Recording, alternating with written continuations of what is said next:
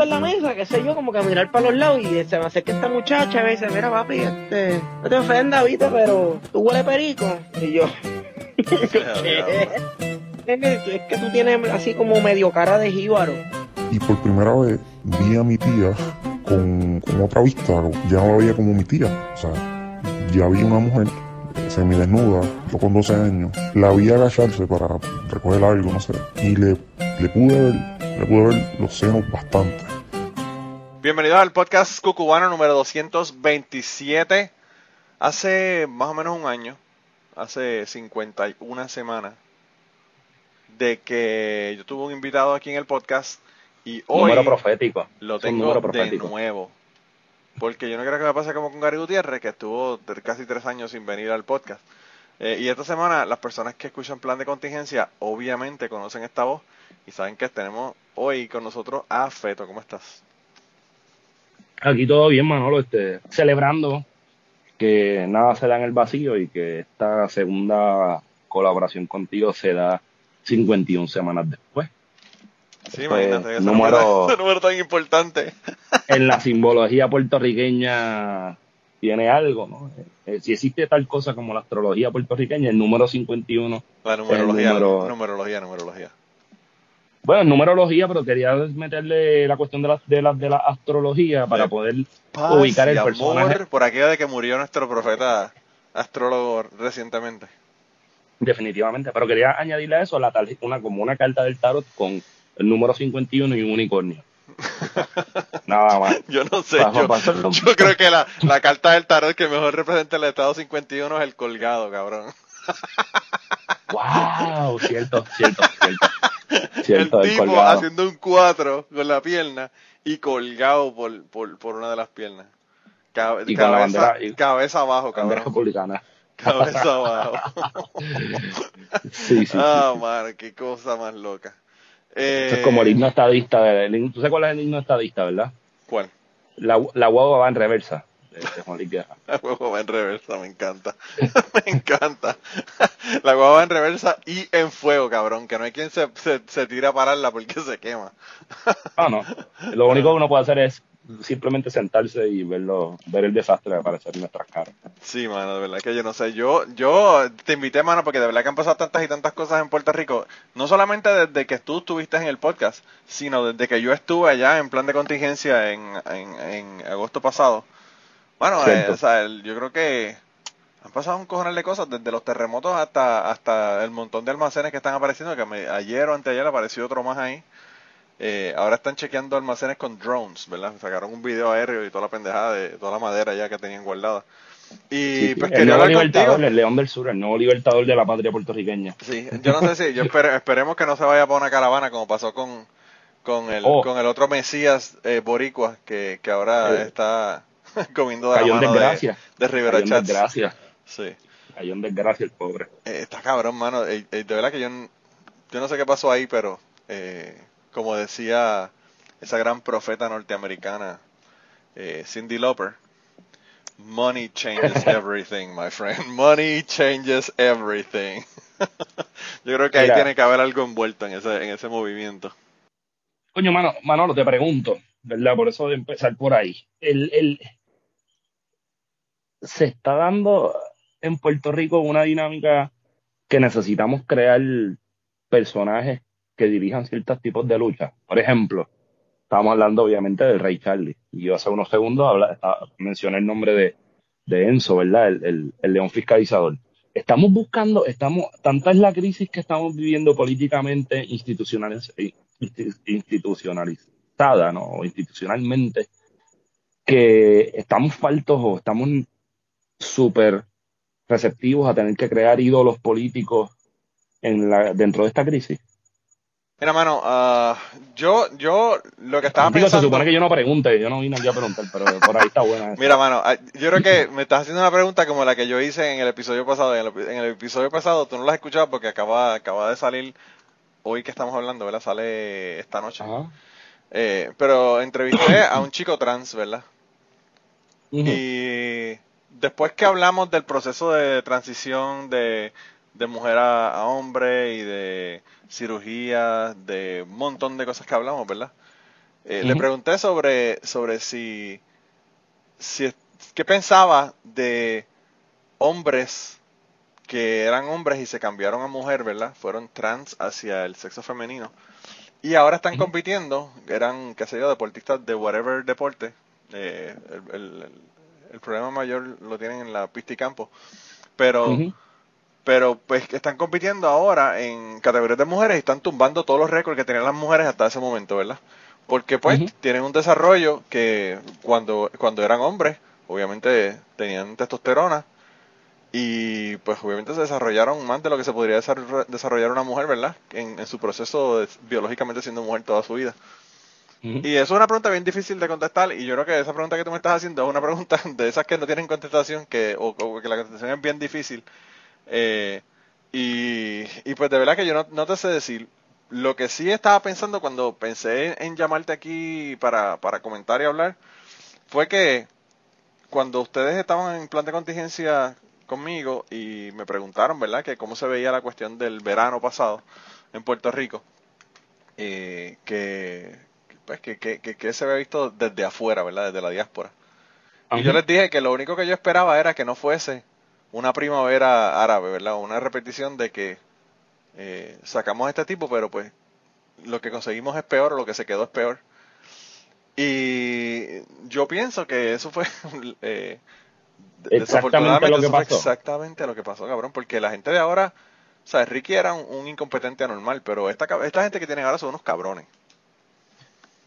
Y, bueno, porque también, también yo, hay una, hay una frase célebre de, de un amigo, de amigo personal del Corillo y también del podcast, Marcos Pérez Ramírez, que, que la mencionó cuando regresamos a grabar después del verano y era, Wanda es Ricky con tacos y blower. Sí.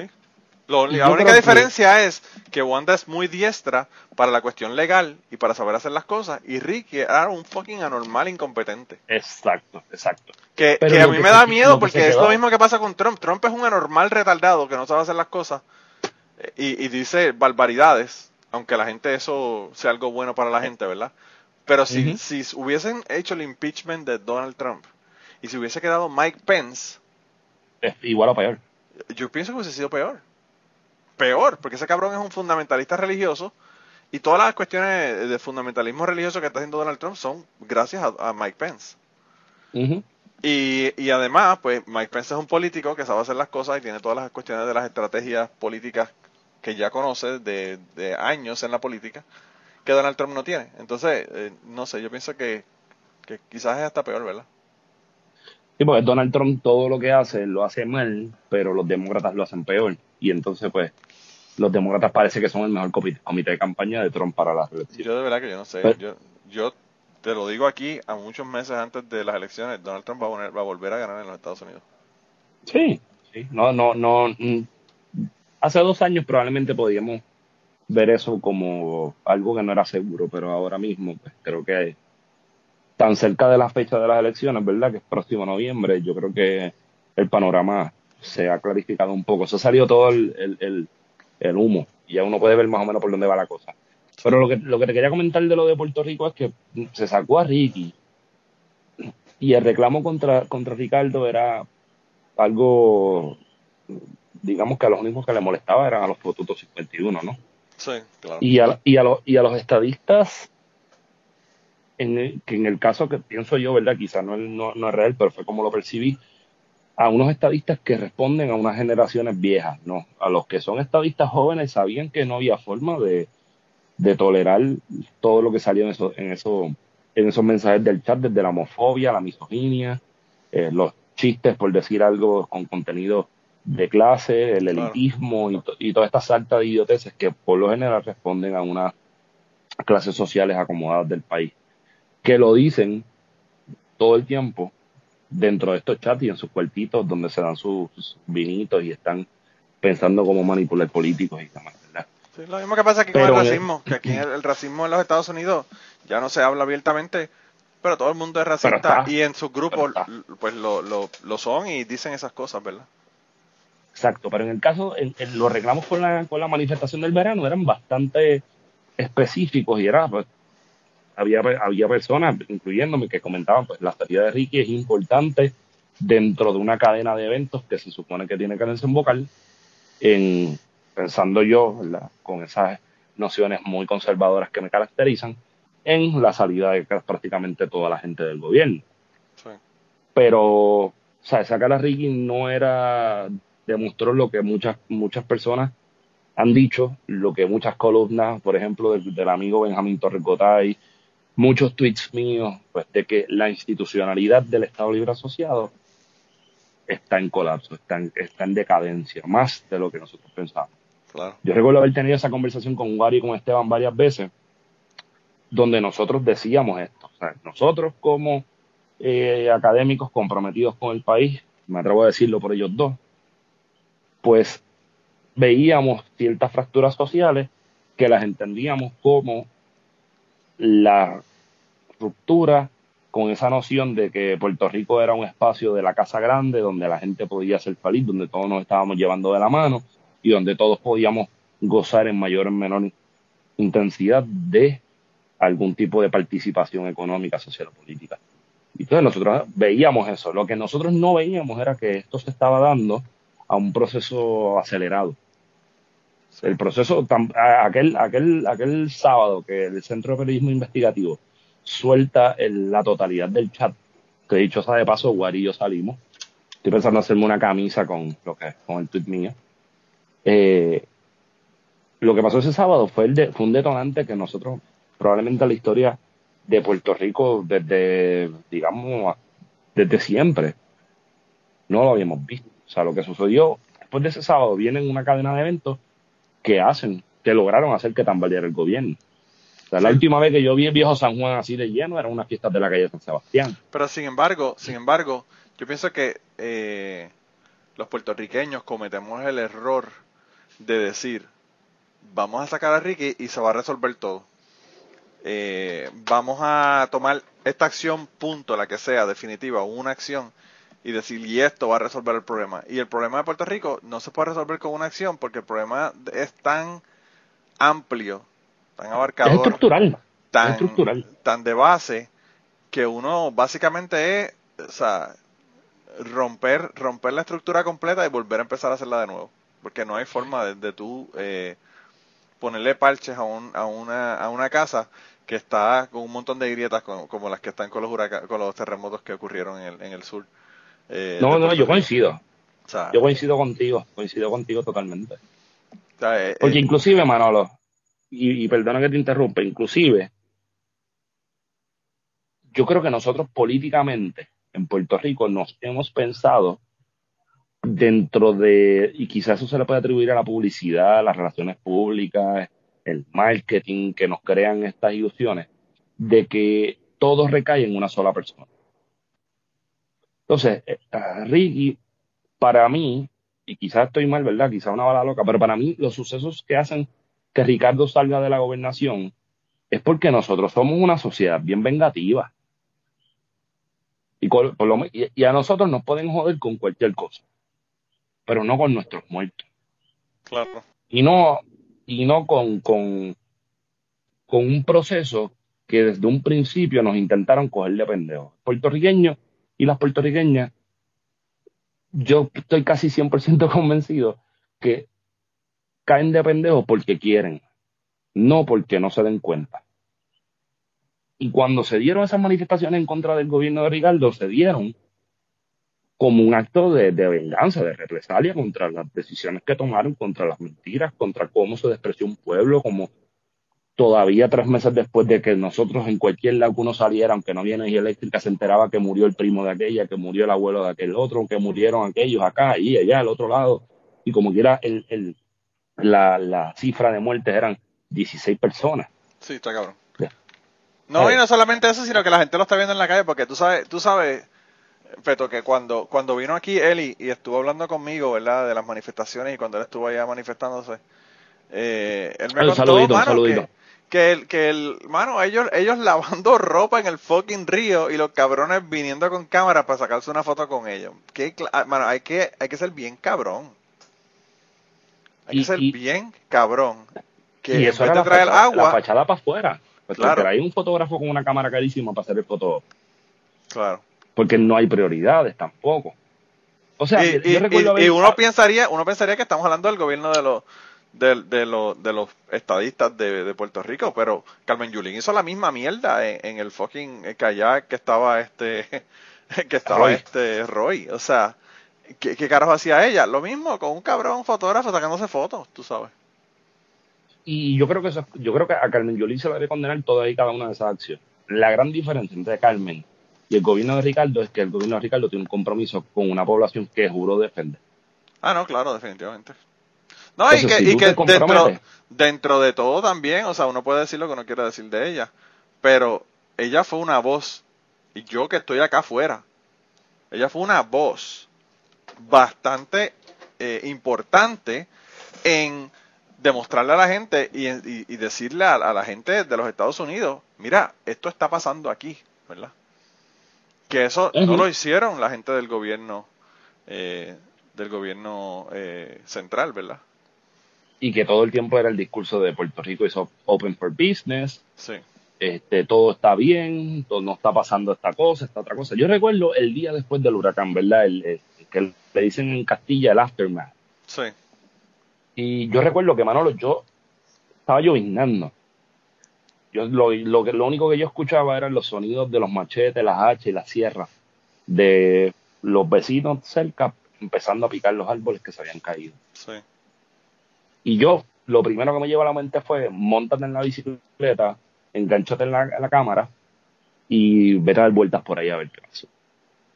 Y cuando salgo, y yo creo que cualquier persona que pasó el huracán en Puerto Rico, no importa dónde lo pasó, yo creo que llegamos siempre a la misma conclusión. Donde yo vivo en Vega Baja hay un montón de mogotes que son preciosos.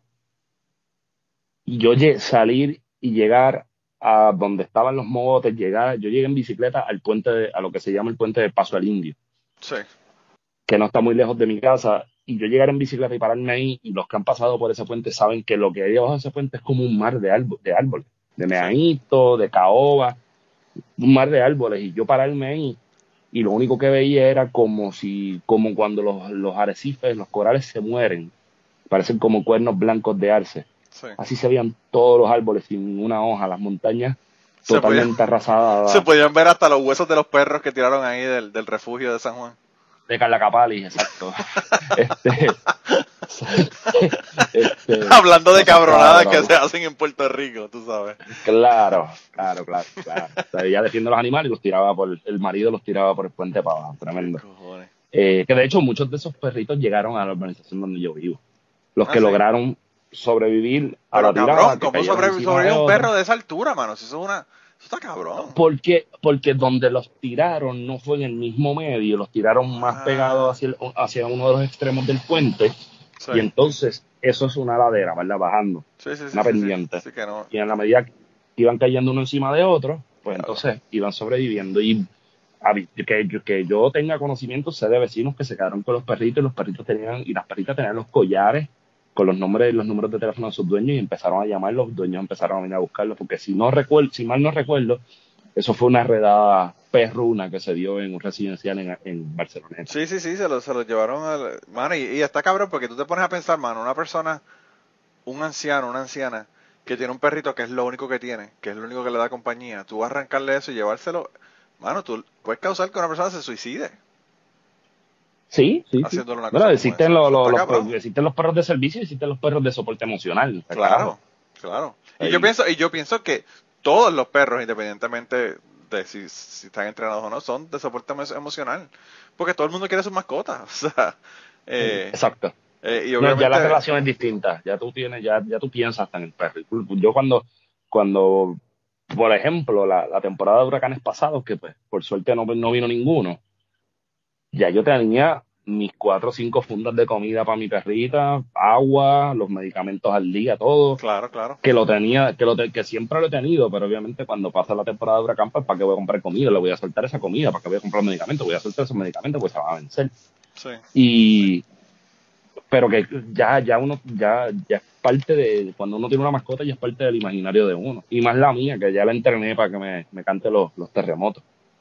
Pero eso te lo cuento más ahorita Ok. este Sí, ese es el próximo Eh, tema. es el próximo Sí, sí, tema. Pero en, en- en el, en el caso de lo que estábamos hablando del, del Estado, yo creo que lo que sí se demostró que lo logró la gente sin intención de hacerlo era el verdadero fracaso de la institucionalidad. Claro. Este, Y también yo creo que y también yo creo que se, se ilustró el poder que tiene la gente cuando cuando están unidos para para para un propósito, ¿verdad? Común.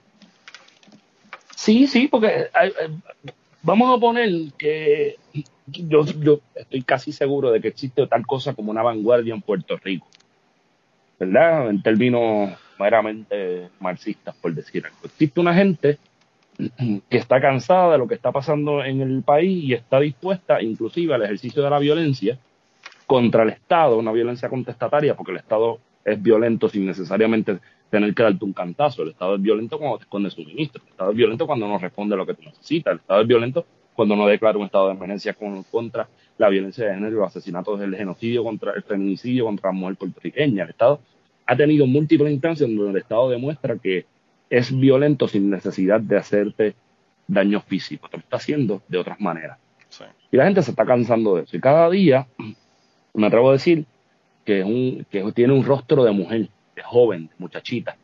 Porque los que hemos estado en las manifestaciones, cuando se, cuando, cuando les dan con darle el biberón y acostar la constitución, lo que uno ve son muchachitas cayéndose a cantazo con los guardias. Sí. Y eso, por, eso por lo menos a mí me está diciendo algo. No, Que, es muy- que hay que verlo, de una, hay, hay que seguir analizándolo y siguiéndole la pista. Pero esto no es el, el- el- las contestaciones clásicas, ¿verdad? Obviamente hay una pluralidad de, de, de- de géneros y de edades participando de ese proceso que se está dando cuando cuestan a dormir la constitución. Pero la mayoría, los que están al frente, los que están haciéndole frente a la situación, cuando uno ve las barricadas allí en la calle de las resistencias, son mujeres y son jóvenes. Sí. Son la mayoría de la, son la mayoría de la, de la, de la, de la población, son la mayoría de la población que se está educando, que está en las universidades. Uno entra a un salón de clase y lo que ve son la mayoría son mujeres y están reclamando su espacio. Y es porque también se sienten cansadas y algunos cansados de la situación, ¿no? Y eso da a demostrar que el país ha ido cambiando poco a poco. Y entonces, esa, esa necesidad de cambio puede estar dirigida más bien por sentimientos, ¿verdad? Por razón. Obviamente hay, hay razones, ¿verdad? No estamos, nosotros no vamos a manifestarnos porque somos reces que van caminando y las dirigen. No, no. Hay manifestaciones que se dan dentro del, dentro del pensamiento, pero también se dan dentro del sentimiento de impotencia y de que la cosa, cuando uno piensa que puede, que ya tocó fondo, todavía queda más fondo. Entonces, si bien en el verano hay gente que llegó por el jangueo, por la foto, por tocar plena, por el vacilón, también había gente que fue allí con una misión específica más allá de sacar Ricky y era pre- presentar cómo la situación política del país, cómo la relación con los Estados Unidos inclusive, se está viendo tan baleada. Y cómo se está, da- cómo se está dando una nueva, se está dando un, un- lo que podríamos llamar un nuevo, un reimaginario político en Puerto Rico. Sí.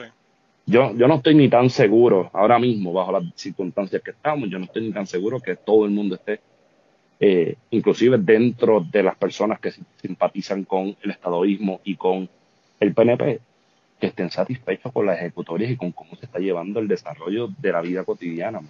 No, y yo pienso, y yo pienso que el, el hecho de que fuera una, una manifestación tan multitudin- multitudinaria, la del año pasado, te prueba de que no es una cuestión partidista. O sea, eh, eh, No, ahí, ahí había PNP metido, seguro. es que tenía que haber, la cantidad de gente que tienes ahí, no había forma de que no fueran eh, de, todo, de todos los partidos, ¿entiendes? En efecto. Pero Porque ya la cuestión trascendió a los partidos. Ya, ya el asunto no es, un, no es un asunto de que nosotros creemos que un partido nos va a resolver lo que el otro no nos está resolviendo. Lo que pasa es que la gente está dando cuenta de que no es la misma mierda. No hay solución de ninguno de los dos que han estado en el poder. Y, y ¿qué te puedo decir? O sea, eh, es una cuestión de que ellos se dan cuenta de que tienen que hacer un cambio. Punto. No es Exacto. cambiar de partido, es cambiar, eh, cambiar de, de base, de raíz, de, de, bueno, de, de- de la- del fundamento, ¿verdad? Es que, mira, nosotros tenemos un sistema republicano de gobierno, abuelo de clase de, de ciencias políticas básicas, ¿verdad? Sí. La teoría establece que es un tema, es un, es un sistema de pesos y contrapesos. Es decir, se supone que hay tres poderes, el legislativo, el ejecutivo y el judicial, Y esos tres poderes tienen que estar contrapunteándose para que el poder no caiga, no recaiga sobre una sola, Claro. digamos, ideología. Estipulado. Nosotros tenemos un sistema electoral que prácticamente está hecho que quien gana se lo lleva todo. Quien gana se lo lleva todo Sí. y copa. Pero entonces es interesante que las elecciones que desde el año, por lo menos lo que he podido seguir un poco, eh, el amigo Luis Javier Cintrón, amigo, amigo de plan de contingencia, amigo personal de nosotros de año, que si quieres puedo darte el contacto para que lo entrevistes, trabaja una infinidad de temas bien cabrones. Eh, y tiene un montón de historias muy buenas que contar. Eh, pues siempre hemos tenido una, una conversación recurrente de cómo desde mediados de los 90, pero sobre todo del 2000 en adelante, y se recrudece posterior a la crisis de, del 2006 en Puerto Rico, ¿verdad? Que es la crisis que venimos todavía eh, cargando, pues la, la participación electoral disminuye. Sí. Entonces, el gobierno de Ricardo Rosselló queda electo con el 42.3% del electorado. O sea, ni siquiera se pudo lograr una mayoría simple. Claro. Y ya, y ahora estamos teniendo, tenemos que tener en cuenta que para, para este, este ciclo eleccionario que empieza ahora en el verano, con las primarias, que culmina en, en noviembre, pues nosotros podemos estar ante el panorama posterior al huracán María, posterior a esta situación de los terremotos y a toda la migración que se está dando en Puerto Rico, un panorama de un partido que gane con un 30 y pico por ciento, o cuidase con un 29% o con un 27%. Sí. Y eso pues, tiene que también ponerse a repensar las cosas. Nosotros queremos que el 27% de un partido nos dirija los eh, el rumbo de un país en crisis que tiene una evidente relación colonial que no le permite hacer nada y que todo le espera que venga de allá y como ha sido costumbre desde Y que siempre, es la base pues, del no, problema que tenemos. Es la base del problema que tenemos ahora mismo. Definitivamente, definitivamente. O sea, Pero yo, yo cuando, cuando yo grababa, eh, cuando yo grababa de cachete con los compañeros, ¿verdad? Yo siempre le decía lo mismo. Le decía, bueno, o sea, nosotros siempre hablamos de mil temas, pero lo que terminamos hablando es del fucking estatus, porque ese es el problema, realmente. Eso, cuando se resuelve, eso no se puede resolver nada hasta que se resuelva eso. Esa es la base del problema. Definitivo, definitivo.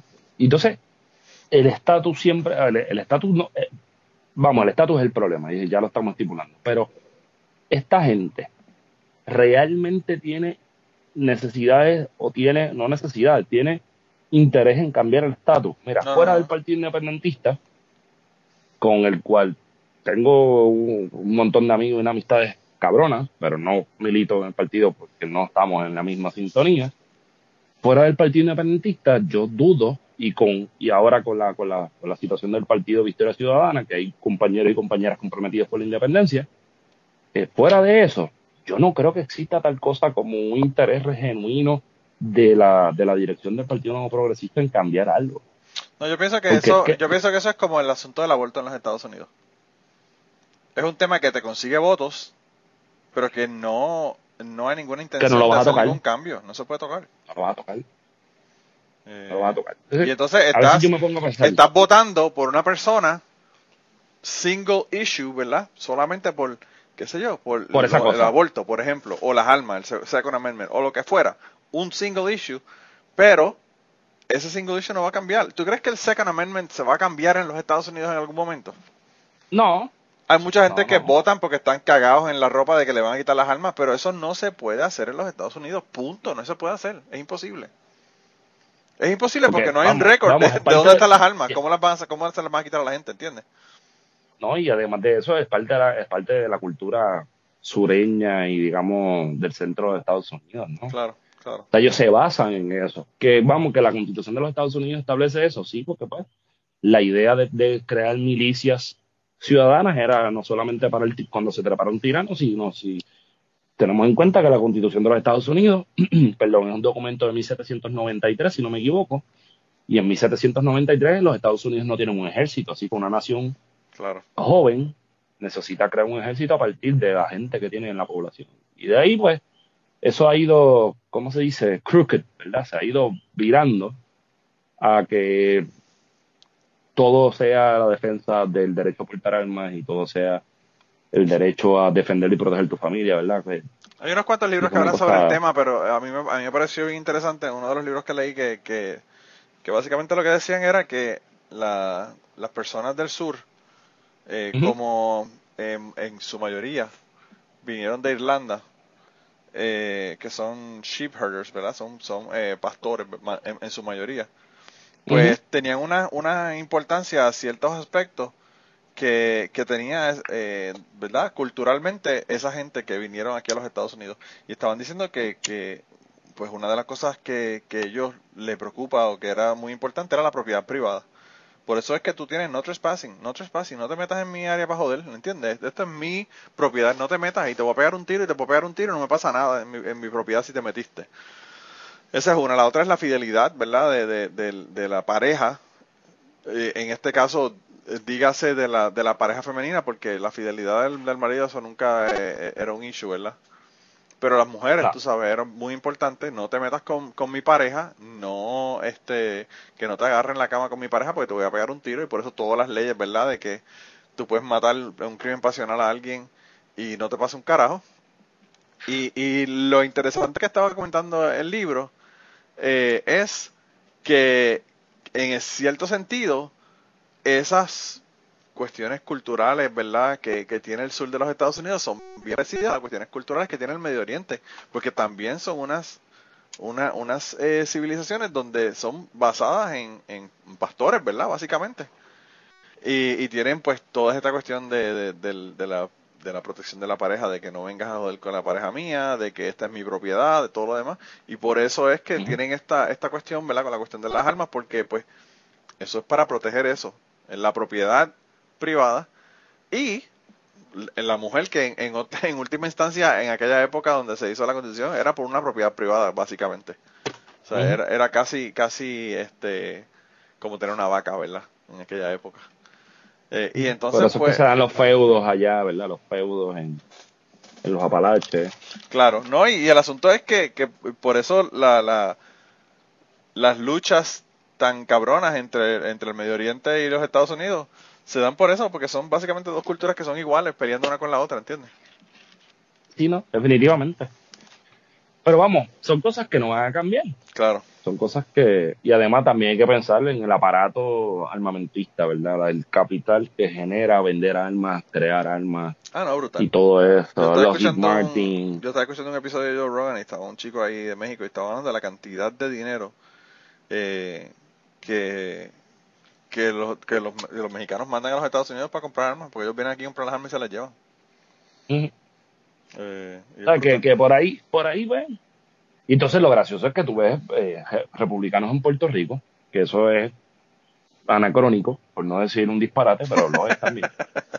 sí. eh, defendiendo la posesión de armas, mano, ¿sabes? En Puerto Rico tal cosa como esa es una aberración. Sí. En Puerto Rico no se producen armas y aquí tú puedes estornudar en un sitio y encontrar cuatro armas, ¿sabes? Claro. Yo, hay un, hay un, un episodio de Vice que trabajó el amigo Hermes Ayala hace par de años, que se llama Lock and Loaded in the Tropics. Ah, sí, yo creo que yo lo vi. Corto, algunos 14 minutos. Sí. Y, y una de las cosas que me impresionó fue cuando Cash Larsen, de Vice, le chocó eh, que en Puerto Rico no se hacen armas, pero en Puerto Rico se inventaron el chipete de la Glock que hace que la pistola se convierta en automática. Sí. Y él estaba como con la mente volada de que en Puerto Rico se inventaron esto. Y acá como que, brother, aquí la gente tiene una, una, una inventiva y una creatividad cabrona. Lo malo es para qué se usa. Claro. Este, pero ajá, imagínate que en Puerto Rico, porque la idea, la, la idea, lo que he visto constantemente de, de la es lo único que es consistente, además de los papelones, el Partido Nuevo Progresista cuando está en el poder, es de tratar de impulsar la estadidad mediante legislación, tratar de dar una cierta aclimatación cultural a esas cosas como la ley del castillo, ahora viene una flexibilización con las armas de fuego. El inglés como, y vamos, como idioma oficial. Claro, entonces hay un montón de cosas que son unas estupideces, ¿verdad? Como declarar el, el, el lechón asado patrimonio nacional. Quien no, lo, no, no, quien no hace eso motus propio, pues es un disparatero, porque el lechón es lo más cabrón que hay. Sí. que no, no, hay necesidad de hacerlo. Claro, este, eso, eso, es como que un, un oxymoron, ¿verdad? Uh -huh. es, tan obvio que me parece estúpido que tú hagas eso. Pero no se dan cuenta de que a la vez eso demuestra una fractura. Yo estaba comentando, se lo comenté a Gary, si mal no recuerdo, un saludo a Gary y a José Raúl que esas ideas del castillo y de que la gente se arme es también la, demostración de que en efecto sí está colapsando el Estado y el, y el, aparato en Puerto Rico porque ya la policía no da para la cuestión de la criminalidad, ahora es la política de sálvese quien pueda. Claro. No, no, y, aparte de eso, la, la, el, desacredite que tiene la, policía de Puerto Rico, que eso es la otra.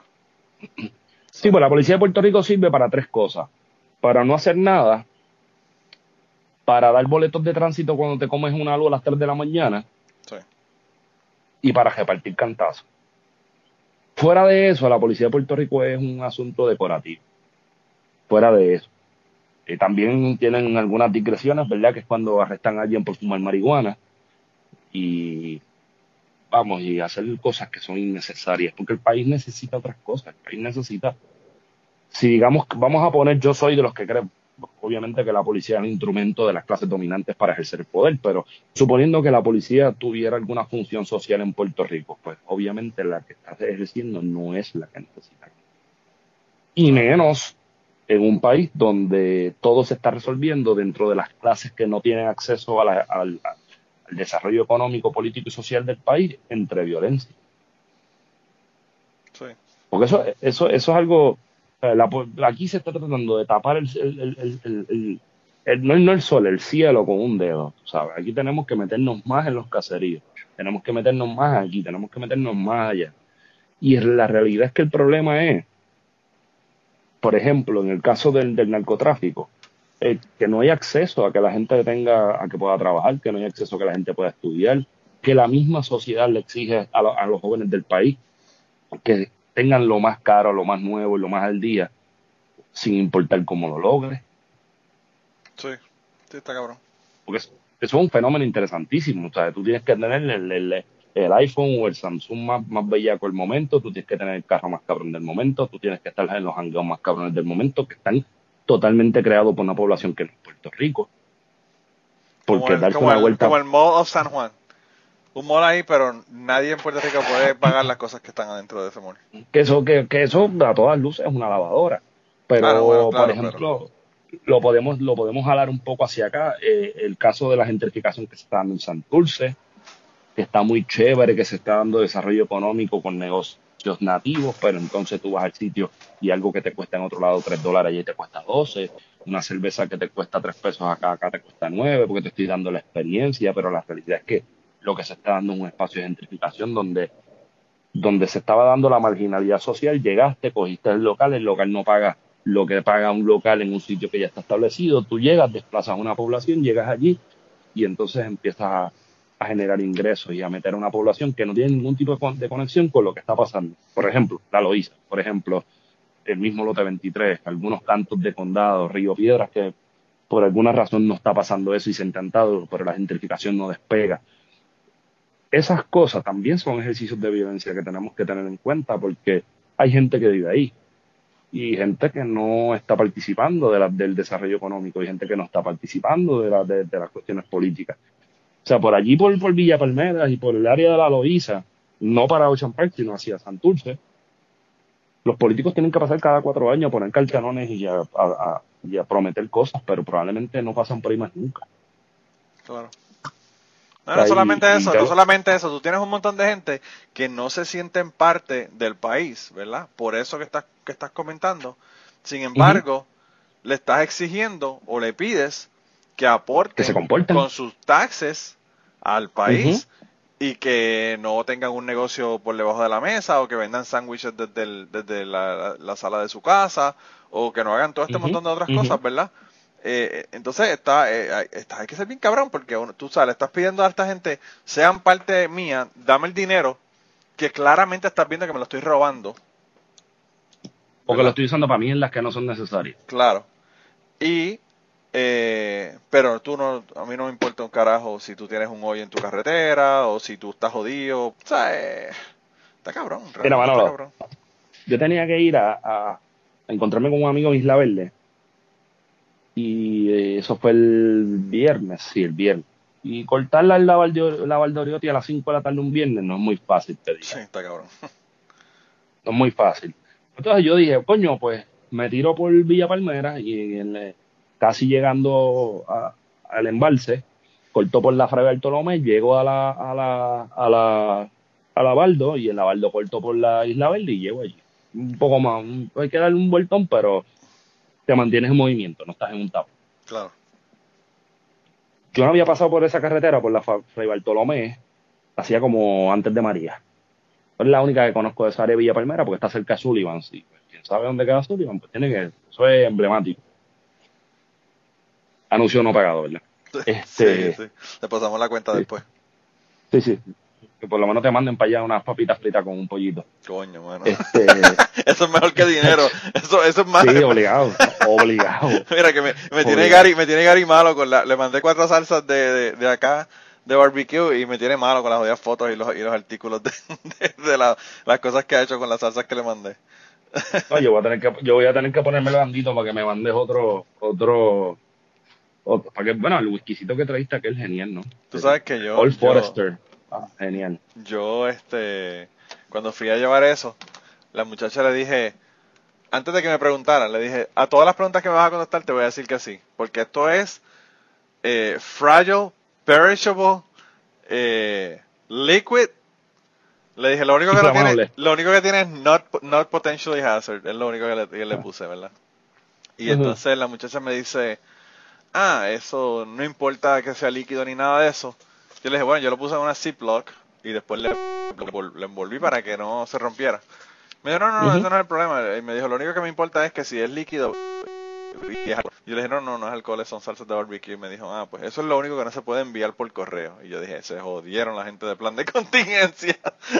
porque ah, tengo que llevárselo físicamente porque no, no me permiten eh, mandárselo por correo. Y, y Gary también, porque Eh, Gary, a Gary también le encantaría recibir un regalo como ese. Oh, no, aquello era genial, aquello era como, no sé, aquello, aquello tenía un, un olor a sirope de pancake, Sí, pero después era tan rico, mano, qué cosa, es de los mejores whisky que he probado. Y créeme que aquel día le probamos. Aquel Este, día, sí, aquel día yo sé que usted se tomaron media botella. Yo, a mí me sorprendió Mm. lo mucho que le duró a Gary. No, Gary tiene que verlo cogido poquito a poquito. Sí, eso es lo que le hacía, que, que se servía dos onzas estar- de... Oye, Gary tenía que estar peleando con el orgullo ponceño, era tenía que parquear esa botella al lado de una botella de Don él tenía que estar el pobre hiperventilando. El viejo Forrester estaba, estaba malo de los nervios. y dice, Anda, por el carajo, ¿dónde me han puesto?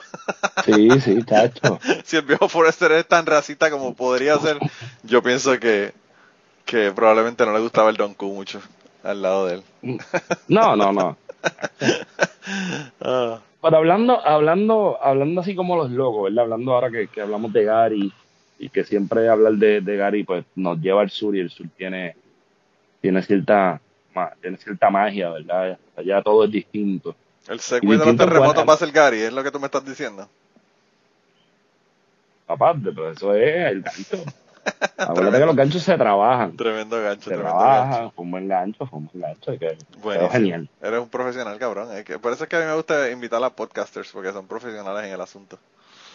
Eh, mira, te voy a hacer, te voy a hacer, No. ya que estamos hablando de en Cucubano y Cucubano es historia, te voy a hacer una historia. Yo hablé con mi tía hoy, ¿verdad? Mi tía está en Utuado. Eh, que ha estado en Cucubano un montón de veces. Ajá, ajá. Eh, la que la que dijo la frase la frase célebre, esa tipa es un cuero y me cayeron chinches porque pensaron que la había dicho Ajá. yo y no ella. ajá. Pues, pues esa tía mía, mi tía Miriam, yo estaba hablando con ella hoy y en medio de la conversación, que fue como de 20 minutos porque fue mientras venía para aquí para, para el trabajo, ella me dice, oye, como que está temblando. Sí, sí, sí, está temblando, está temblando. Y después dice, pero es chiquito, está bien, está, está, está todo, está todo bien, no hay problema. Y, segui- y siguió hablando normal. Y yo digo, mano, han habido tantos fucking terremotos en Puerto Rico que ya ni le preocupa salir corriendo ni un carajo y sigue hablando por teléfono. ya es relax. Sí, Es cotidiano. una cosa brutal. Yo digo, wow, wow. Y ella que le tiene un miedo cabroncísimo a los terremotos. Pues ya ella como que... ah, Igual no, pero- yo. Pero es suave, suave, no, no hay problema. Y siguió hablando y que habló conmigo como, como 10 minutos más después de eso. Yo, Yo- digo, wow. quienes me conocen de, de años saben que mi fobia siempre ha sido los terremotos. Yo soy de las personas que duerme pensando que puede ser un- puede haber un terremoto. Y cuando te digo duerme, puede ser, puede ser que haya un terremoto. Yo tengo la mochila de suministro de, de, de Survivor, yo la tengo. Ahora está en mi guagua, pero yo la tengo y la tengo siempre cerca. Siempre tengo tenis que están sueltos en la esquina de, de la salida del, del cuarto y siempre duermo con ropa. Sí. Por si acaso Por hay que salir corriendo. Siempre le, teni- le, le había tenido pánico. Digo había porque después de todo este tiempo ya para mí se ha convertido en algo normal. Sí, es que yo creo Y que es como que- todo, mano. La gente está acostumbrada a cualquier cosa. Hasta, hasta, Sí, ya es como que- hasta los terremotos. Tiembla y tú como que pues, tembló. Pero a mí, fíjate, a mí eh, la cuestión de los terremotos me ha tocado muy de cerca porque yo yo vivía con mi hermana cuando mi hermana era la, la directora interna de la comisión de terremotos. Y yo vi el trabajo que ellos hicieron en la comisión de terremotos. Que esos son los 80 y los 90. Eso fue el principio de los 90. Yo, yo Por viví eso, con ella. el, el documento que salió los otros días, que es de Hernández Colón. Sí, y, y no solamente que es de Hernández Colón, sino que, que todos esos documentos existen. Hay documentales que se pasaron en televisión y que todavía tienen que estar por ahí. que Obviamente son grabaciones viejas, pero son documentales que hicieron profesionales eh, para televisión. Eh, hay plan de manejo de emergencia, hay plan de manejo de terremotos. ¿Y dónde Pero ellos está no lo eso? saben. ¿Y dónde está eso? El que No, cerró la no- comisión de terremotos, que le pregunten. Porque mi, mi hermana trabajaba y, y parte del board, ¿verdad? De, de la comisión de terremotos era Molinelli, que todavía está por ahí, que por cierto, mi querido Un director, director del programa de ciencias ambientales, que, que, que es, es mi director, ¿verdad? Del programa de ciencias ambientales, que de ahí fue donde yo estudié. Eh, y otro montón de gente, ¿verdad? Ella, ella, eh, ella ha trabajado con un montón de gente y, y pues ha conocido un montón de gente en todo su trayecto. Y bueno, cuando ella, cuando ella se, se va de la, de la comisión de terremotos y se va para, para la Junta de Planificación, adivínate quién era la directora de la Junta de Planificación. ¿Quién? Yo de esa, a esa época yo no la conozco, suéltalo. Norma Burgos. Ah, mira. Kit bicicleta. Y ella, si- si a mi hermana, tú le hablas de Norma Burgos y ella te, te puede hacer mil historias de lo, de lo nice que era como persona esa mujer cuando trabajaba allí en la comisión, en la Junta de Planificación. Norma Unidad Marítima de Caguas, Burgos. Sí, la, la Kit bicicleta, la, la chica bicicleta. Eh, Pues eso, eso que tú mencionas de, de que, de que Puerto Rico estaba preparado para un terremoto, como quien dice, porque por lo menos había unos esfuerzos concertados en caso de un terremoto con unos planes establecidos. y, no, y, no, y lo que te digo, Feto, yo vi de primera mano, yo vi la cantidad de trabajo que le metieron a esa gente para hacer este proyecto de- del plan de terremoto.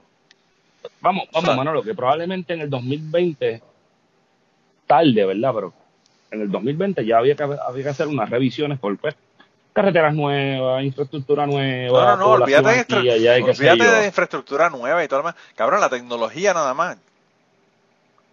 O sea, en aquella época, mi hermana tenía un celular que se lo daba a la comisión de terremotos, que es de los que eran casi un maletín que tú pones en el baúl del carro.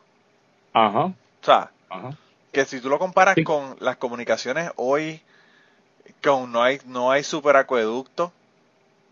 Porque cabrón, cuando estaban haciendo el superacueducto, cuando estaban haciendo las vistas para eh, las vistas públicas para el superacueducto, que nosotros fuimos a todas, nosotros lo primero que le decíamos es cabrones, esto es una zona propensa a terremotos, ¿qué carajo tú vas a hacer si hay un terremoto y se rompe la jodida tubería? Vas a tener terremotos e inundaciones.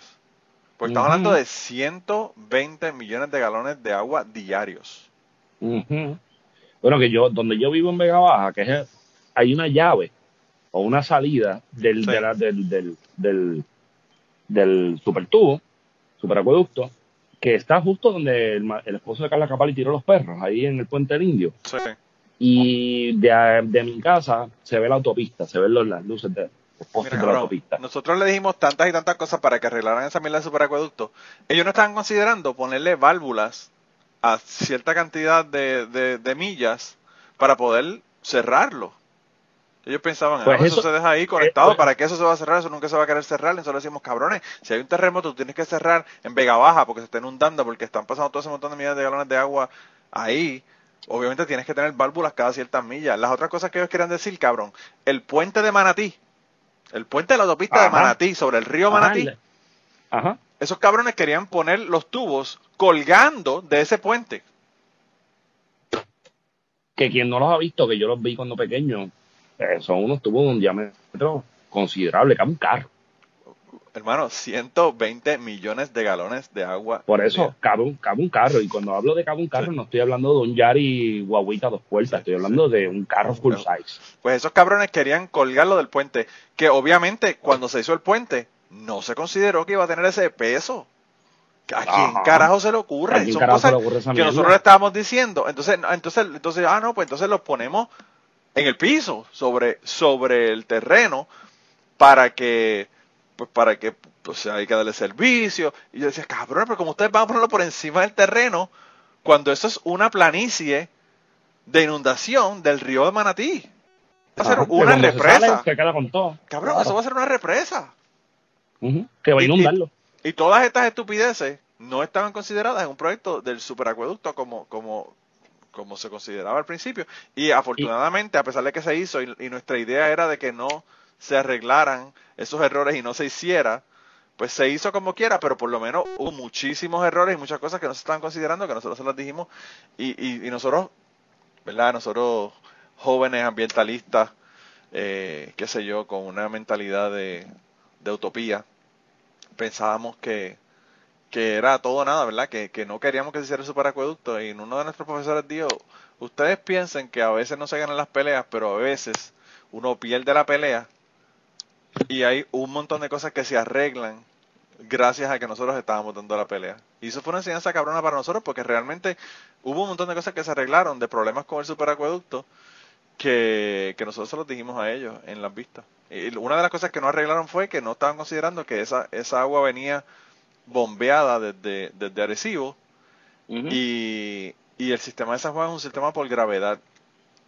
Y tú sabes que cuando Hmm. se conectó el superacueducto al sistema de San Juan, explotaron todas las, todas las tuberías que estaban media jodidas, explotaron. Las voló. y eso fue un problema cabrón en San Juan. Un problema de presiones, loco. Eso es tan sencillo como presión. Y cabrón, eso se lo dijimos nosotros a, a ellos en el 1993, 94, cuando ellos estaban haciendo ese proceso.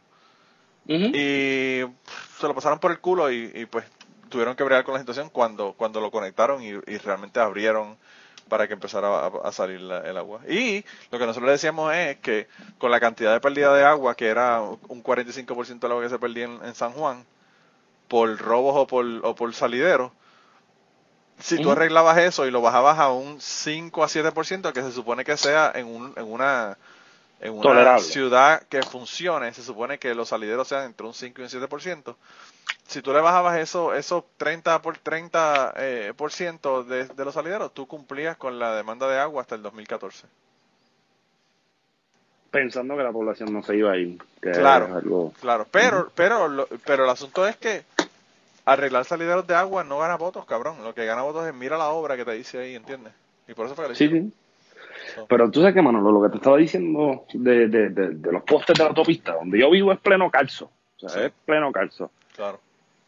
Y pues yo recuerdo, de chamaquito, esto es una cosa que yo he contado varias veces, pero siempre la cuento porque es muy buena. Yo, yo decidí estudiar historia por culpa de mi vieja. Porque cuando empezaron a hacer, a- donde yo viví, yo las casas se agrietaban por la dinamitación de, la, de, de los mogotes para hacer el- la autopista. Sí. Y yo llegué allí a Paso del Indio porque aquí todo, toda la urbanización y los barrios se enteraron que encontraron indios. So, los Claro. chamaquitos se bajábamos en bicicleta. ¿Y qué, a ver y qué, carajo qué, era eso. y qué yacimiento arqueológico encontraron? El más grande del Caribe no va a ser en, en Ponce. Sí. ¿Sabes? No tenía que ser en Vega Baja. Eso es obvio. En Tibe, en Tibe.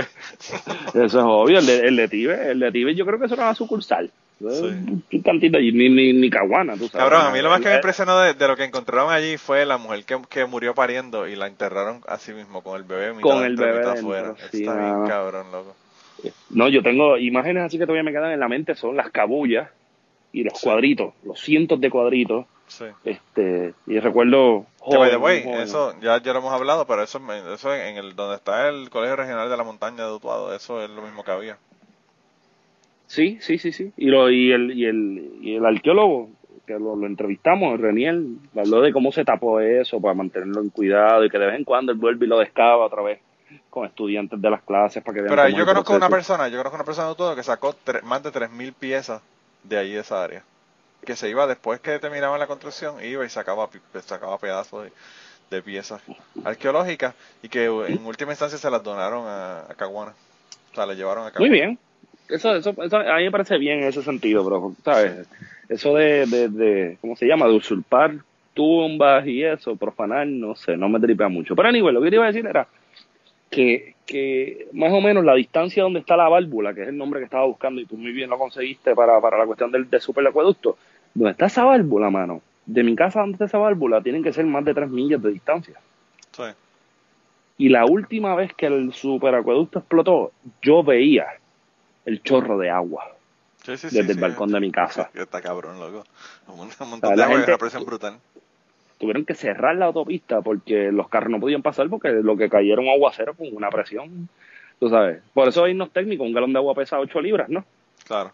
No, y no, y no solamente eso, Feto, imagínate tú, imagínate tú que haga un terremoto y, que pasa ese eso tubo se rompa, qué sé yo, ponle en 10 en 10 en 10 lugares.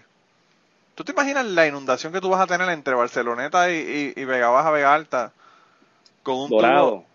Está cabrón, Baja. loco. Está cabrón. Sí, sí, sí. Sí, porque tenemos unas llanuras que son, vamos, que el, el río las reclama gusto y, y placer y de momento vienes y te encuentras con que tú creaste esa inundación, coño. Y vamos, volviendo a la cuestión de lo de, lo, de, lo- de lo de la comisión de terremotos. Algo que yo he ido hablando con, con, con Esteban y con Herrero en Radio Isle, que también lo he dicho en plan de contingencia. La importancia de aquel grupo de las Montero color vino llamado la defensa civil. Sí. Oh, wow. Yo creo que eso ha quedado súper claro. Y las defensas civiles, pues vamos, son un fenómeno que viene desde la España decimonónica, ¿verdad? Siglo XIX. Sí. Pero es un grupo de first responders que tú tienes ahí latente, que tú lo necesitas, que sabe Hermano, cómo yo con- vivía en la urbanización que está en la entrada del pueblo de, de, de Utuado, que tú sabes que eso Ujú. todo es inundable, porque ahí es donde se une el río Viví con el río, el río Grande de Arecibo. Es San José, ¿no? San- bueno, no es San José, es Cabrera, es mucho Cabrera, exacto. Ahí al lado. El Sí, caso, pero el- San José está bordeado por el río, tiene un muro de contención inmenso. claro, que por cierto no sirve. Lo que hace es una, lo que hace es una piscina cuando, cuando, cuando se inunda, pero bueno. Eh, pues yo que vivía ahí, cada vez que había posibilidad de inundaciones, ¿quiénes eran los que iban y avisaban y sacaban a la gente? Era la defensa civil. La defensa civil, Obviamente, ¿quiénes fueron los que primero llegaron cuando, cuando ocurrió lo de Mameye? Quienes Sí. fueron los que primero llegaron cuando hubo la, la pendejada de la explosión de, de Humberto Vidal en el Paseo de Diego. También, también. Vamos, la gente, y esto lo ha dicho Wario, lo ha dicho, me imagino, no sé si lo ha dicho alguien antes, me imagino que puede ser que sí, ¿verdad? Nosotros no tenemos el monopolio de las cosas. Pero quien único ha logrado sal- salvar el pueblo ha sido el pueblo mismo. Sí. O sea, Y quien salvó al mismo. pueblo, y quien salvó al pueblo en el huracán María fue el pueblo. Sí, o sea, se dio una, una dinámica de autogestión cabroncísima. Y a mí me molesta mucho el hecho de que, de que, de que luego de que tenemos la experiencia de María de que el, de que el gobierno no hizo un carajo, no hizo un carajo aparte de, de esconder suministros, ¿verdad? En, en almacenes por toda la isla. Ajá. Que ahora tengan la desfachatez esos cabrones de decirle, mira, no vayan para allá a ayudar, no se tiren para allá a ayudar a esa gente, dennos los suministros a nosotros. Bueno, el mismo día prácticamente que aparecieron los almacenes, el gobierno diciendo que por favor que le dieran los suministros a ellos que ellos los iban a repartir. Tú estás loco, cabrón, o sea, ¿con quién carajo tú te crees que ¿En estás qué hablando?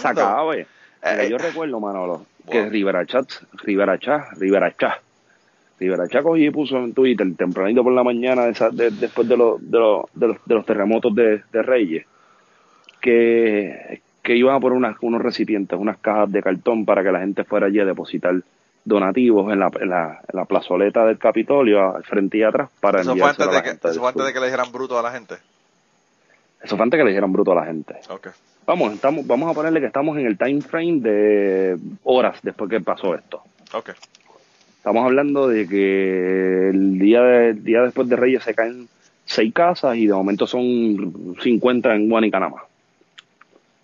Vamos, eso es, eso es, di- digamos, el día después de- del papelón de Wanda, inspeccionando cosas que no sabe qué carajo está haciendo Jennifer, Pipo Pierluisi, Pipo Yo vi, Pierluisi yo vi todos los allí. memes. Todos los memes los pusieron en el grupo de Cucubano. Todos. Sí, sí, sí, yo, hasta, yo hasta Wanda, hasta Wanda mirándole la, la morronga al, al negro de WhatsApp. Pusieron los cabrones. Pues, pues que, es que hay, hay uno goza. Yo no escribo, yo entro a gozar.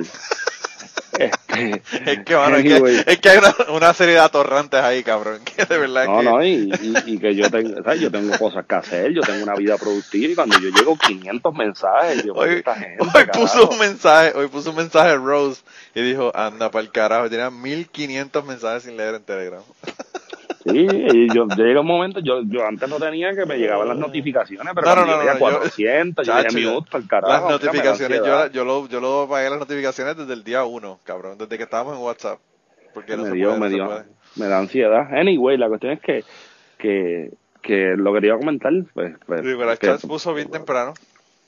Sí, no, pero antes de eso estoy hablando de, te iba a decir que Pipo, Pipo llegó allí a hacer el papelón porque Pipo se cree que por llegar allí va a hacer algo. Pipo está bien apagado, de hecho.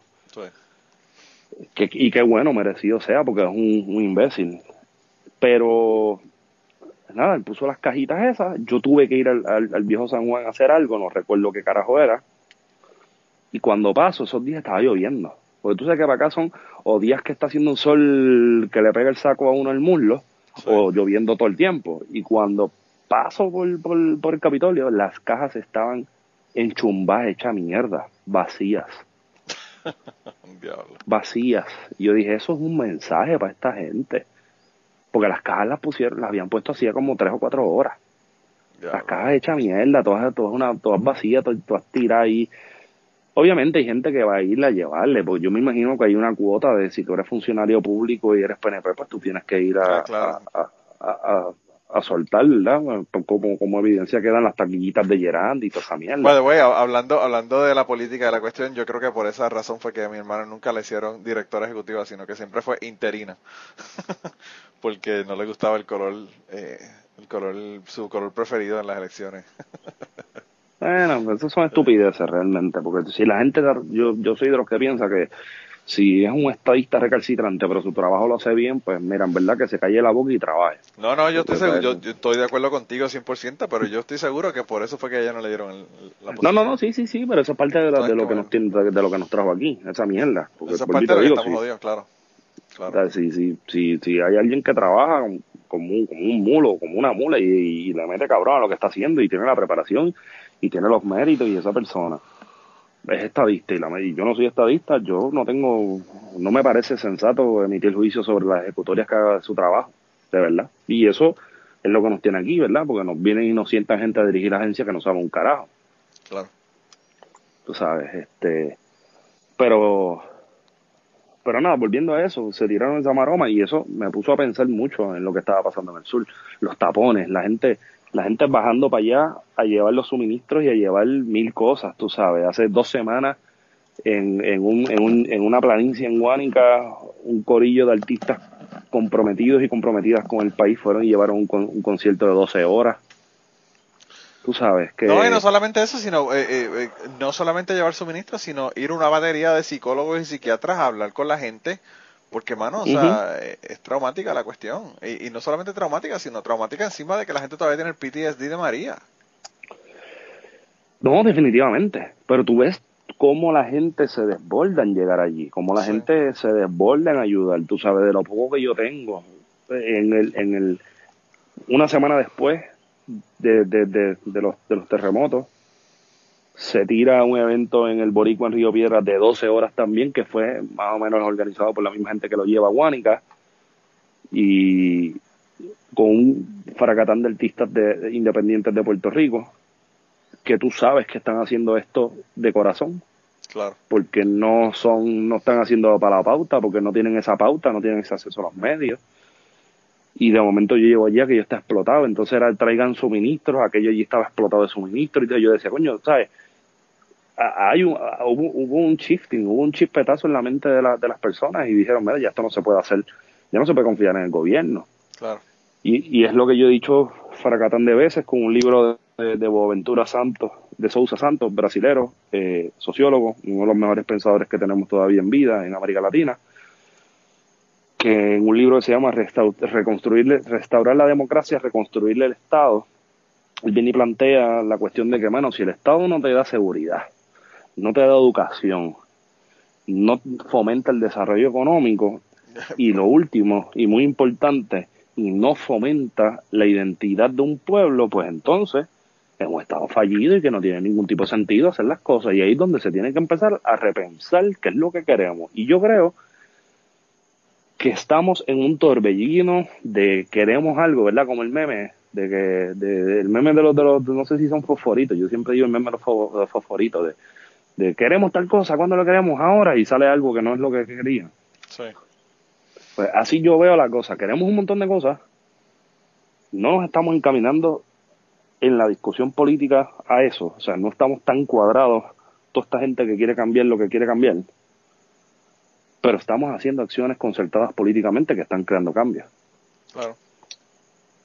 Y vamos, defensa civil, otra vez. O sea, tú no tienes que cambiar cosas para tener que parecerte a los gringos.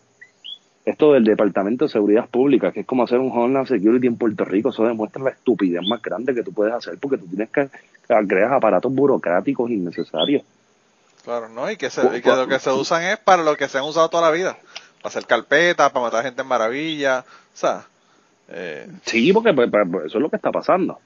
O sea, en todo este, en toda esta época que se están dando unas discusiones bien interesantes sobre las funciones del Departamento de Seguridad Pública, este pendejo aquí, este otro pendejo allá, whatever, dentro de toda la inestabilidad que se está dando en Puerto Rico a partir de la crisis económica y todo lo que ha pasado con los terremotos viene y sale que la, hoy gobernadora, cuando era secretaria de Justicia, se dieron un viaje a California para sacar la información de las cuentas de los estudiantes que están siendo procesados judicialmente por haber entrado a una reunión de la Junta de, Gobierno de la Universidad de Puerto Rico.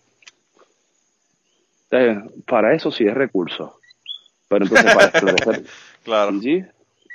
Para eso, para eso sí es recurso. Pero, por ejemplo, para trabajar con el esclarecimiento de casos o para que el pueblo tenga claro qué es lo que está pasando con casos de, de high profile en cuestión de criminalidad o de cualquier otra cosa, no hay por qué hacerlo. Cuando era secretaria de justicia no le quiso meter mano al chat, porque no le quería meter mano al chat, pero entonces viene y vas contra estas personas. El PNP tiene algo interesante, y es que semanalmente nos dan papelones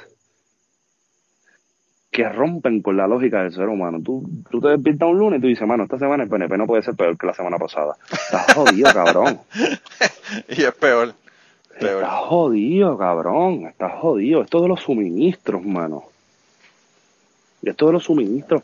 Sí, mano, pensando, pensando en que los vamos a poner que ellos estaban intentando hacer un bien. Vamos, pensando en la banalidad del mal de Hannah Arendt, porque estos pueden ser tan, tan imbéciles y tan idiotas que tratando de hacer algo bien lo hacen mal y te joden. Bueno, güey, me encanta ese coquí que tienes ahí.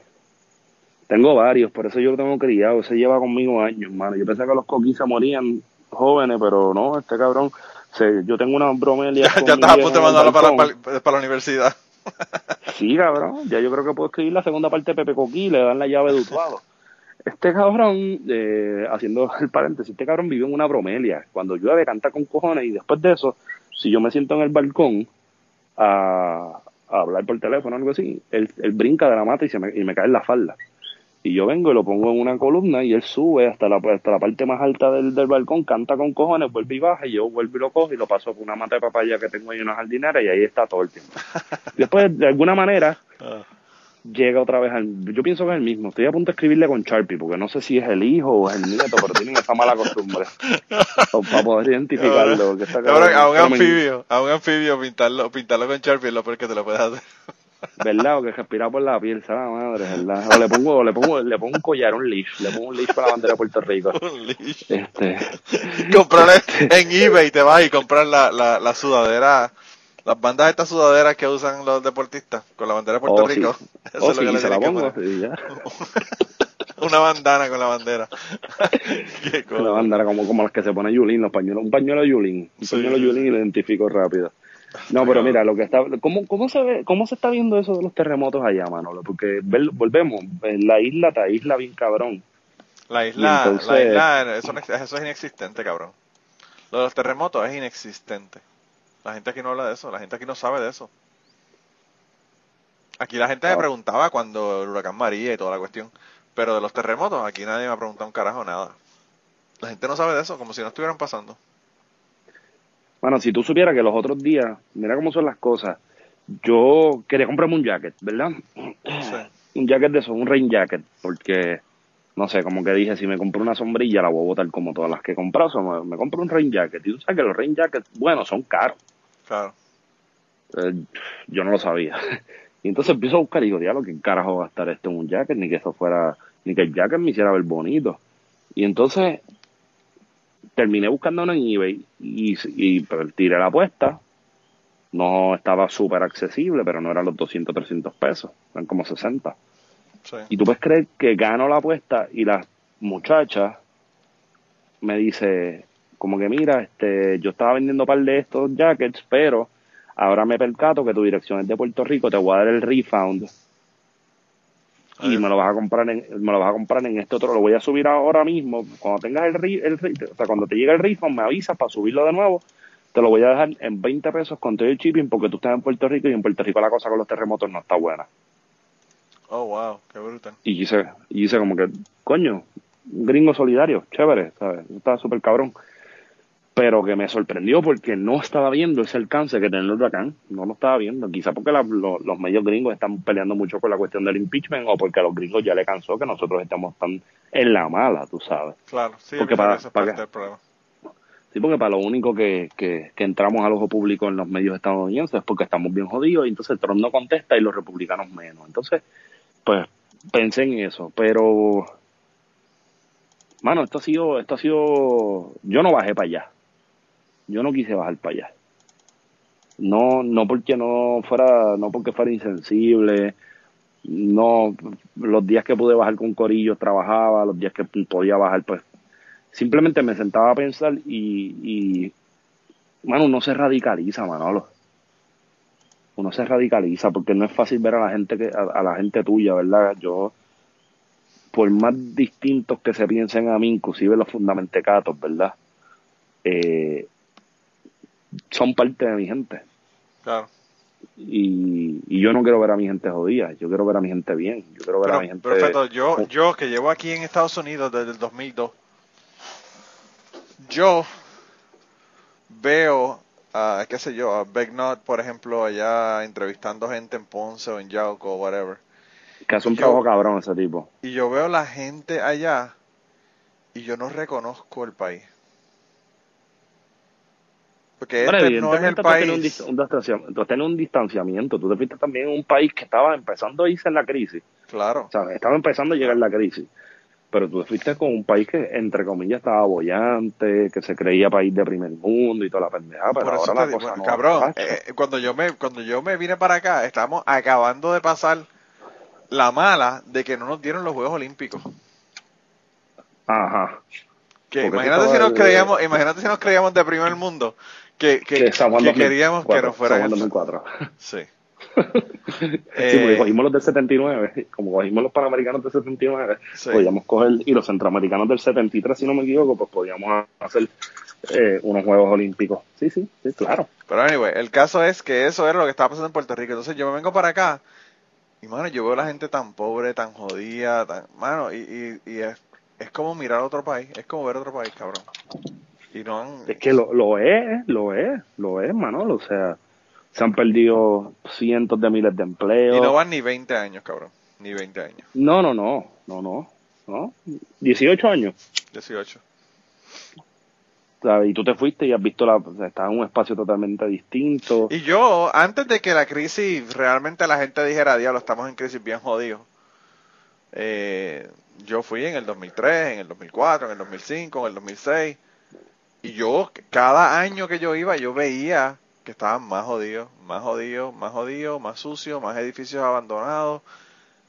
Y la gente no se da cuenta en ese momento porque pues todavía pensaban que estaban en, en la, en- en los- la década de los, no- de los 90 quizás.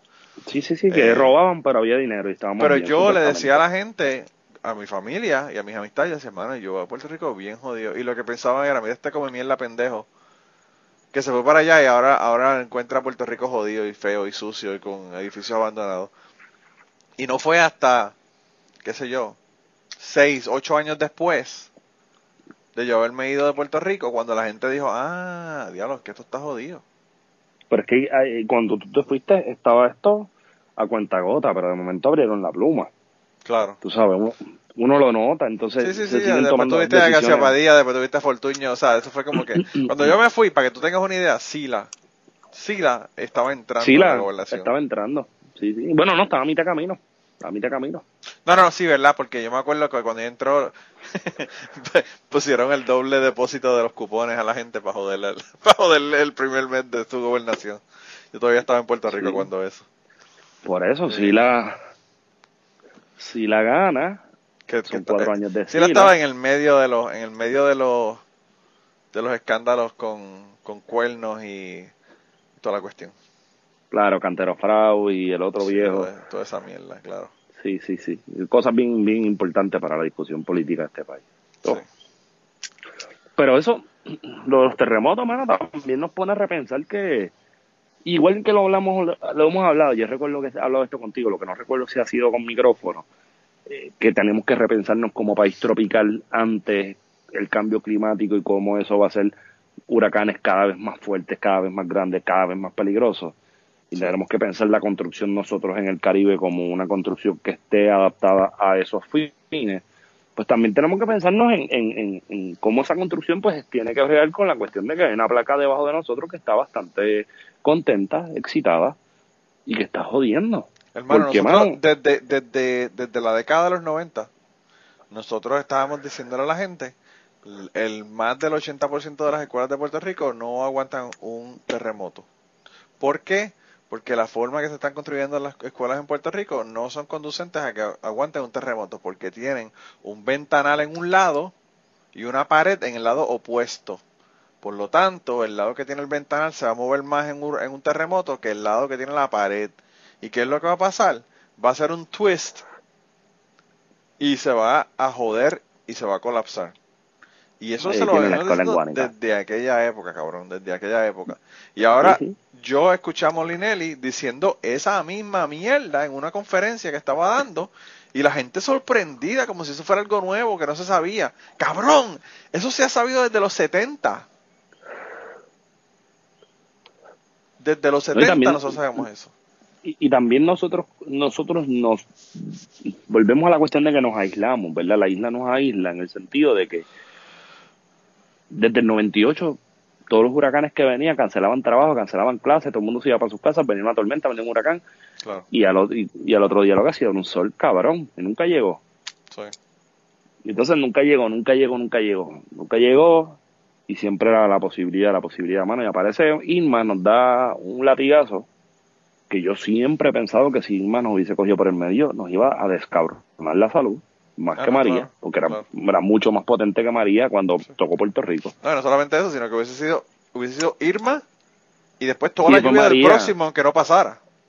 Exacto. Y Porque aunque María porque aunque no María no hubiese pasado y Irma sí, toda esa lluvia que vino después, porque hubiese venido Increíble. después en María, eso, eso Oh, no, ¿tú eso te era- imaginas tú era- tratar de recuperarte de un huracán como Irma con las lluvias de María encima, dos semanas después? Manolo, Manolo, Irma tocó Vieques Culebra, que son siempre los más jodidos de nosotros, Sí, y Rosolo Isa, que lo descabronó también, y por lo menos en, la, casi la mitad de la isla o casi la totalidad de la isla estuvo una semana sin luz, para después estar cuatro días para que viniera no, mi María. nunca, a mi hermana nunca le llegó la luz.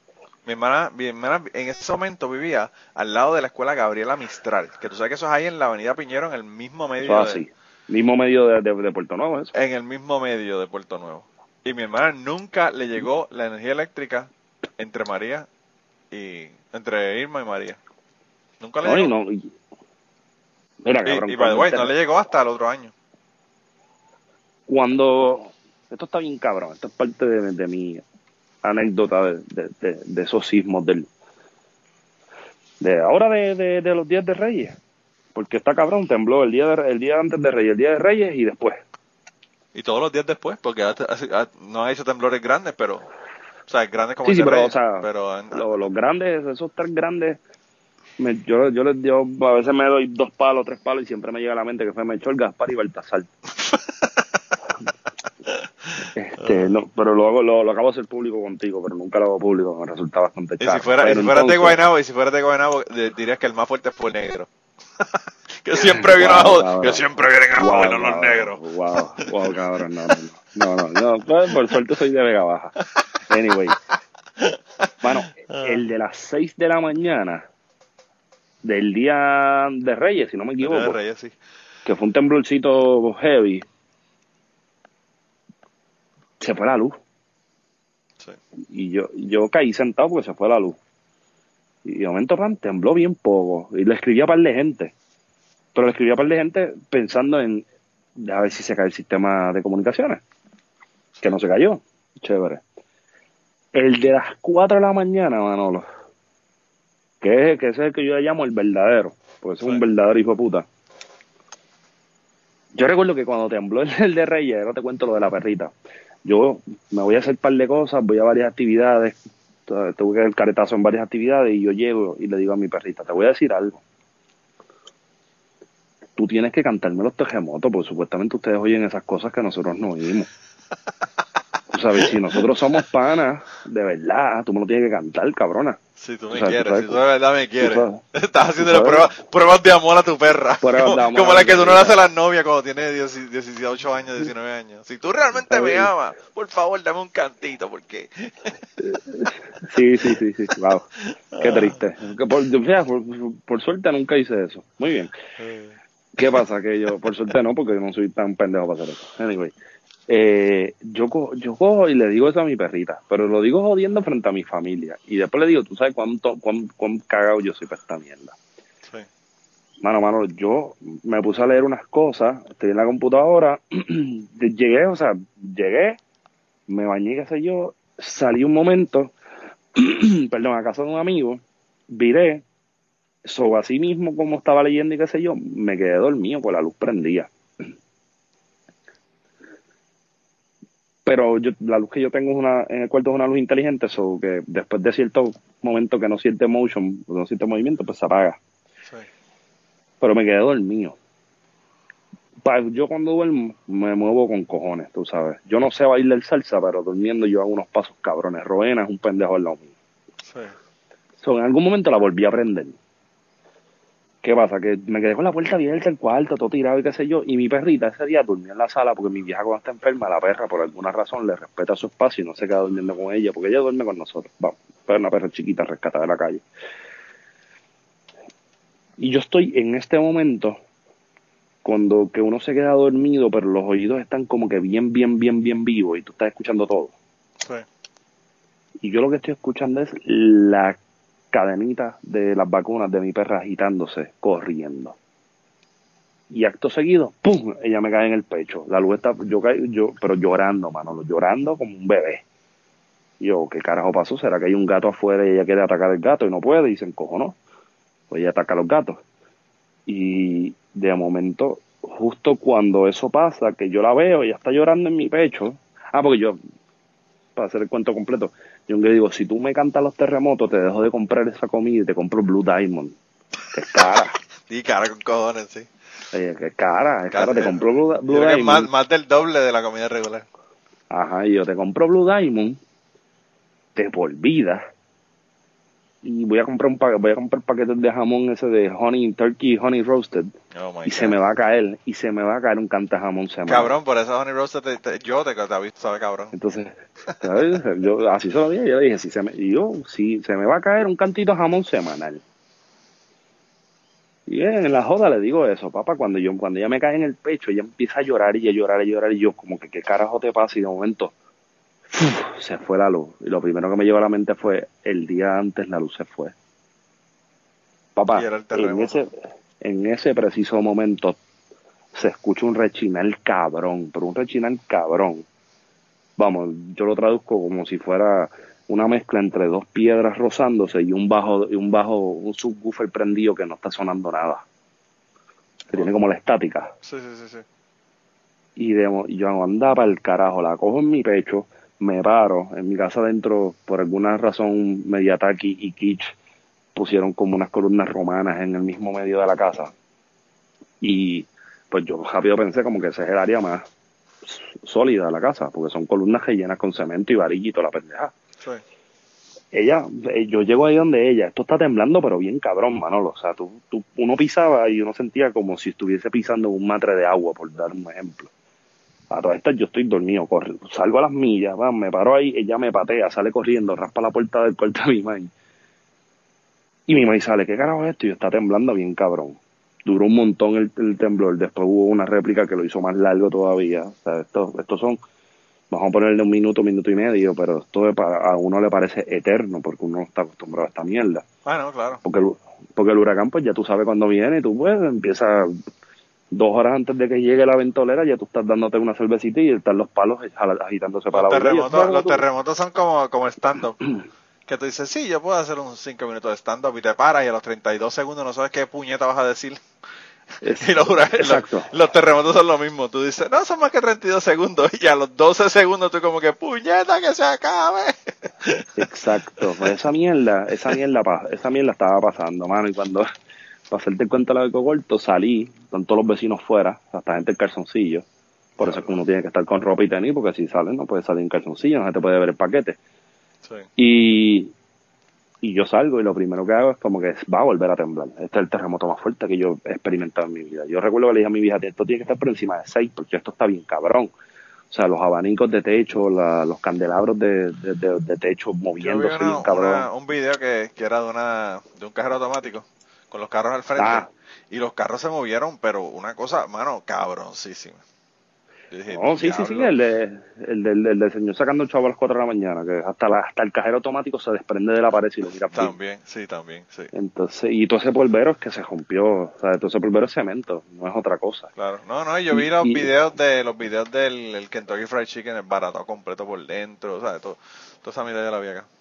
E- ese, no, ese no lo he visto, pero vamos, la cuestión es que yo la señora, mano, el- el- me dio, me esa me dio duro porque la señora era la dueña llorando, cabrón. Llorando y caminando por dentro de la, de la, del, del restaurante enseñando todo en el piso, cabrón. Todo. Pues yo, yo de momento yo vengo y, vengo y digo como que, coño, bueno, realmente no estoy mintiendo cuando digo esto, esto es bastante fiel al, al comentario que hice. Yo recuerdo que, que le digo a mi vieja, bueno, yo creo que hay una gran posibilidad de que aparezca, que, que vuelva a pasar otro, y esto está bien cabrón. So, entré a la casa, entré a la casa, yo siempre ando con, yo tengo un, un radio, desde, desde los tiempos de María tengo un radio de estos de emergencia que tiene, que se carga solar, tiene lámpara, tiene radio, no, tiene manigueta, pero es como pequeño, es de mano. Y lo prendo y voy directo a, a mi a mi stash de ron, me sirvo un bucho de ron cubano que me trajo Wario, que estoy agradecido con ese ron. Prendo un cigarrillo, respiro hondo y es como que, uff, esto está cabrón.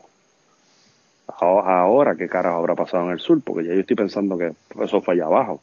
Allá abajo tiene que estar cabrón. Sí. Y se me olvidó que nunca cerré la puerta, cabrón. Adiós. So, si nunca cerré la puerta de la casa, se escapó la perra. Sí. ¿Tú sabes dónde estaba la muy cabrona? ¿En dónde? Frente a la nevera esperando el canto de jamón. Y te digo, y acaba, y acaba de buscar el Blue Diamond, cabrón. Cabrón, cogí, abrí la nevera, abrí la nevera, ella viene y jaspa así, y yo hago, mira qué cabrón, le saco el canto de jamón y se lo doy. Me miró, ni salió corriendo, me miró. A todo esto yo con el flexión encima, me miró y fue como que, estamos cuadrados, gordo, te lo canté, nos vemos. Y me, y me avisa, Pero- pa- y te aviso para el próximo para que me vuelvas a dar otro, otro jamón. Sí, este, el de, después, después de eso fue el de la mañana, eso fue uno tras del otro, yo no dormí. Yo no pude dormir. Y cuando el de las 7 de la mañana, otra vez lo mismo, una cosa cabrona. Y bueno, tú sabes, ya, ya, ya es parte de la cotidianidad. Ya tú sabes que hay, hay veces que estoy en algún sitio y prum, prum, prum, prum, prum, prum, ya está temblando. Cuatro, cinco.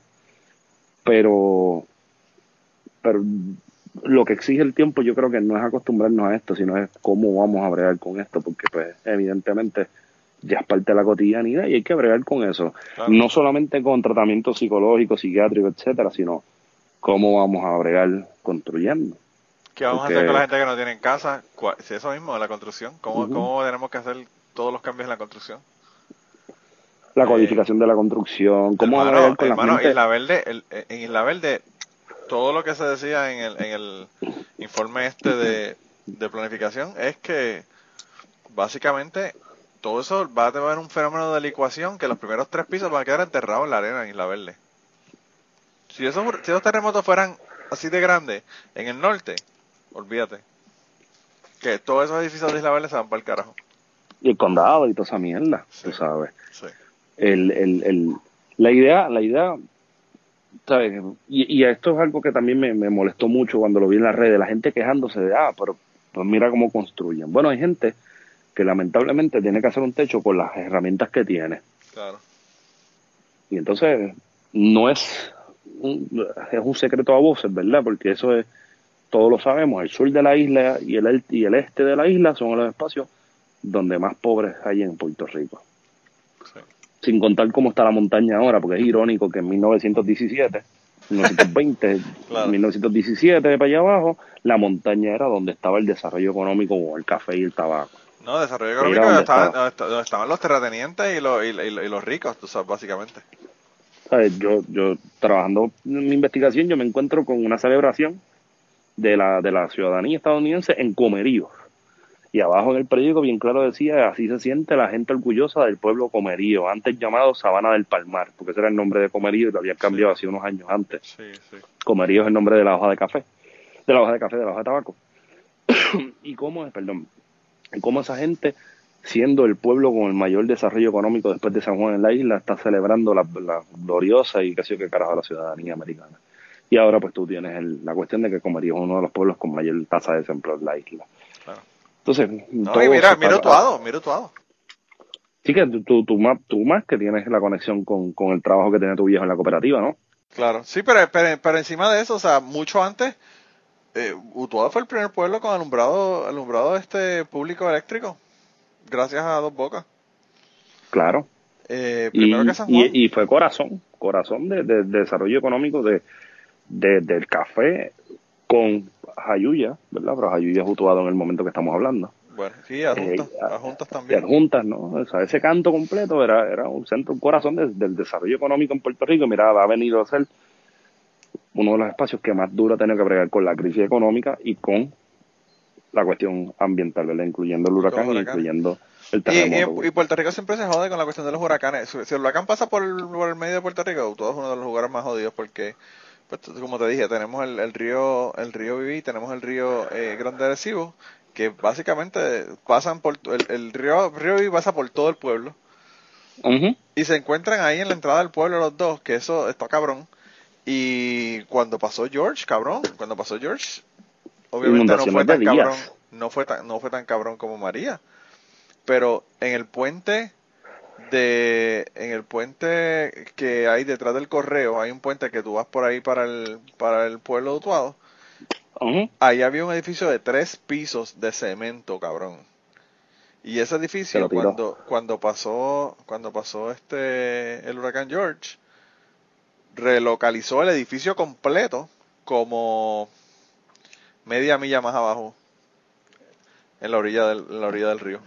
Porque cogió el edificio completo y lo, como si lo hubiesen cogido con una grúa y lo hubiesen Y lo puesto movido. más abajo en, en el cauce del, en el mismo cauce del río. Y pregunta que te hago, ¿al, al- al PE le dio permiso a ellos para hacer eso? Pero imagínate, sí, sí, la, la, la, la- el foundation, como dicen los gringos, el foundation de ese edificio estaba en el agua, básica- básicamente. Wow. No, no, no, pero me refiero que si le dieron permiso para mudarlo. O sea que eso... Ah, no, no, no, no, no hubo permiso de eso. Eh, George, yo no sé si George vino el fin de semana, quizás por eso no consiguieron el permiso. Estaban cerrando las Obligado. oficinas de gobierno. se- se- septiembre, septiembre del 98, eso es... Sí, Eso es imposible olvidarlo, ¿no? Pero, pero sí, lo que está pasando con, con los terremotos es importante porque yo creo que está volviendo a traer la discusión de que de que hay que solidificar esa, esas redes sociales que se están, y redes sociales no me refiero a Twitter, Facebook, Instagram, nada de eso, me refiero a esas redes de comunicación entre la propia gente, claro. porque nadie sabe más y ha quedado comprobado que, la, que el propio la propia comunidad, el propio pueblo. Ahora mismo, eso que está pasando en el sur, la página que hizo Juanpi con, con, con los muchachos, ¿verdad? Se me olvida el nombre, pero está B, Oscar Vélez, creo que está por ahí también, de, de crear una, una simple página de internet donde tú sabes cuáles son las necesidades al momento de los Claro. campamentos que están regados allá. Sí, eso está son un palo, Eso es un palo y eso demuestra que, que ya hay planes encaminados concretos de la gente hacia cómo bregar con distintas crisis. Que probablemente si hubiésemos tenido acceso a, a- a- a comunicaciones en el huracán, se hubiese logrado un montón de cosas más. So, vamos, si, si mi abuela tuviera un, un, un manubrio sería una bicicleta, ¿verdad? Pero, pero sí, se está dando, se está dando un cambio interesante. Y ahora, pues, hay que ver cómo se pasa de la indignación de las pro- de las protestas y de estar digamos fiscalizando constantemente al gobierno cómo eso todo eso se convierte espero yo y yo me imagino que tú también en un en una, una acción política concertada que demuestre que esta gente no tiene espacio para estar legislando, gobernando o, en el peor de los casos, teniendo inherencia sobre las vidas de la gente Sí. porque tú tienes personajes que en una política insular que es una cosa, es una aberración, o sea, yo creo que nosotros nunca nos vamos a zafar, a zafar, lamentablemente de personajes así tan, tan idiotas y tan estúpidos como pues Georgie Navarro, Tata Charbonnier, Naida Venegas, la misma Wanda. Siempre va a haber Evelyn Vázquez, wow. Claro, pero Siempre va a haber Sí, sí, que, que, que, está, que, que lo cabrón es que se fueron al sur a hacer campaña, porque Evelyn Vázquez es del oeste, pero ahora quiere acumular en toda la isla. Y allí fue a papelonear y a tratar de dar cara. Hermano, tú sabes, son políticos insensibles haciendo las mismas cosas y la gente no está dispuesta a eso. Pero el no estar dispuesta a eso requiere una acción que demuestre contundentemente que no está dispuesta a eso. No solamente llevar suministros, no solamente estar eh, creando las condiciones para que nuestros hermanos y hermanas del sur se sientan que no están solos y que pueden salir adelante, sino hay que limpiar la casa y hay que limpiar la casa por completo. Sí. Y eso también nos va a llevar eventualmente a tener que cuestionar de una manera muy democrática cómo es que nosotros nos vemos ante el mundo o ante la relación con Estados Unidos principalmente. Porque cada día que pasa se reafirma más que los Estados Unidos no tienen ningún tipo de interés en lo que está pasando con nosotros. O sea, nuestra única función ahora No, mismo no importa, realmente no importa un carajo. no, no, la única función que tenemos, en algún momento tuvimos la función de ser una base carbonera, a principios del siglo XX, de 19, principios del 20. Después fue de ser un paraíso para que vinieran a invertir estas grandes compañías en el monocultivo del azúcar. Después fueron las 936, que tuvieron el control, aunque todo esto estuvo siempre el Departamento de Guerra de los Estados Unidos y la Marina de los Estados Unidos teniendo control sobre Puerto Rico. Por debajo de la mesa, ¿no? Pero estaba por ahí. Y ahora parece que la única importancia que tenemos en Puerto Rico es solamente y únicamente pagar la deuda y cumplir con unos bonistas y con unos hedge funds que están fuera de Puerto Rico. Y además de eso, crear el espacio de un paraíso fiscal para una gente que viene a especular en Puerto Rico y a comprar barato. Sí, y, a, y a desarrollarlo para con, con eh, hoteles y, y ese tipo de cosas. O hacer organizaciones para ricos de, de, de los Estados Unidos. Gentrificar, básicamente, gentrificar el, Sí, el sí, sí. asunto. Y yo creo que, que la gente que está de a pie, que está por ahí caminando, inclusive los más conservadores y los más, eh, las mentes más cerradas a políticas progresistas, están viendo cierta recepción en entender que las cosas no son como antes y que esta gente no quiere cambiar o no están dispuesta a cambiar. Sí. Y yo creo que por ahí se está dando algo, se está, están, hay un germen interesante. Habrá que esperar. Pero por ejemplo, eh, hoy que estamos grabando, digo, ya, ya hoy es mañana, porque ya estamos amanecidos, por lo menos acá. Pues a mí me sorprendió que algo que yo lo había comentado antes y que creo que se puede lo puedo confirmar la asamblea general del partido independentista que fue hace unos meses súper concurrida digamos mil y pico personas la asamblea del nuevo movimiento Victoria Ciudadana hoy que fue bueno ayer domingo 1400 personas registradas cuando vas al caso de, de la presentación de, de, de Pedro Pierluisi, de Pipo Pierluisi en Manatí, 400 personas, 500 personas. Sí, eso te, te deja claro qué es lo que está ocurriendo.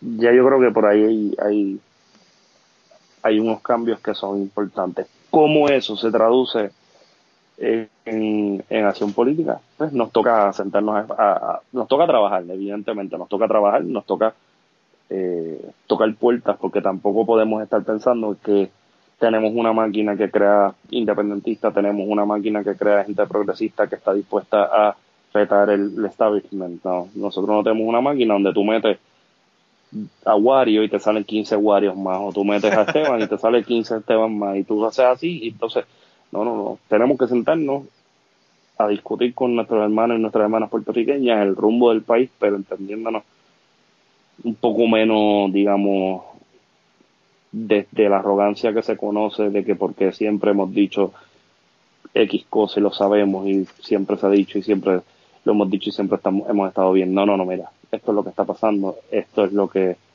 eh, necesitamos o por lo menos a mí me parece importante, que a ti te parece importante y cómo podemos crear un país que salga de la crisis y que sea lo que nosotros queremos. O sea, yo no quiero, por ejemplo, yo no quiero este un país, digamos, yo no, yo no me veo como un país de primer mundo, yo no me veo como un centro de desarrollo económico a nivel mundial, no, mano. Yo creo que me parece suficiente un sitio donde yo pueda vivir, donde pueda tener un techo, donde pueda comer, donde mi gente pueda educarse y donde haya seguridad y donde haya salud y donde la gente no tenga que matarse en las calles porque no tiene acceso a tener una educación, a tener todo esto. Vamos, todo esto es colorario, de una cosa a la otra. Yo creo que si nosotros empezamos a enfocar las, las cosas donde tienen que ir, hay recuerdo una cifra para el 2008 que lo, aprendí en una clase con, con el profesor Juan, eh, Juan Mercado, Juan Manuel Mercado, que está por ahí en Twitter, que es del PIB, me dio una clase, yo estudié, yo tengo un bachillerato en estudios iberoamericanos de la Universidad de Puerto Rico en Arecibo. Yo recuerdo que estábamos hablando de, de, de aquella época donde Argentina se quedó sin dinero y tuvieron que hacer como unas tarjetas, como si fueran unas ATH, las del tren urbano, así que son plásticas sencillas para que como la inflación estaba tan alta, pues entonces yo lo que hago es que en vez de crear moneda, pues te pongo los, fondos ahí. Sí, yo me acuerdo de todo eso porque yo estaba trabajando en Prudential Securities en ese momento. Y teníamos clientes de, de Argentina. La, la, mamá de los de los claro, a la pues tenía una pues la mamá tenía una cuenta en Prudential Securities, ¿verdad? En Miami. Pero pues, eh, como ellos estaban aquí, pues ellos la manejaban desde, Puerto Rico, desde el branch de San Juan. Y yo me acuerdo que cuando ella quería retirar el dinero de su cuenta, nosotros teníamos que mandarle el dinero a la sucursal en Uruguay. Y ella cogía el, ferry que hay, el bote que hay, eh, y Uruguay sacaba el dinero y entonces regresaba a Argentina. Porque si ella no podía retirar el dinero en Argentina. Sí, no, la crisis en Argentina era inmensa. Y entonces el asunto no es ese, el asunto es que está cabrón porque esas son las cosas que tú te das cuenta de que de que la crisis no la sufren los ricos igual que la gente que no tiene dinero. Porque el, el, el, 99% de la población de Argentina no tienen una, una facilidad de ir a un banco a sacar dinero en otro país para regresar con el dinero verdad que sacaron en el otro país. Y pues está pero, pero lo que, a, lo, a lo que iba con eso era que, que, que cuando nos pusimos a pensar sobre esa época en específico, el presupuesto del Departamento de Educación de Puerto Rico era más grande que el presupuesto del gobierno de Argentina. Claro, claro. Y ahí, ahí uno tenía que hacerse la pregunta, mano, ¿cuántas veces cabe Puerto Rico en Argentina? Sí. Diablo, ¿cuánta gente tiene Argentina? ¿Cuántas dependencias el gobierno en Argentina tiene? Pues o sea, que tienen control sobre un territorio mucho más grande. Y pueden vivir con eso, diablo, o sea, ya uno llega acá y los sueños de, de, de que podemos pertenecer a Estados Unidos y vamos a meternos en una dinámica económica, mira, no, somos un país en el Caribe. Y nosotros podemos vivir de una manera modesta sin afectar el ambiente y que nuestra vida sea una vida plena, sin necesidad de tener que pensarnos como si nosotros fuéramos a ser un país de, de primer mundo, estilo, qué sé yo, Suiza, por decir algo, por irme en el flow J. Fonseca.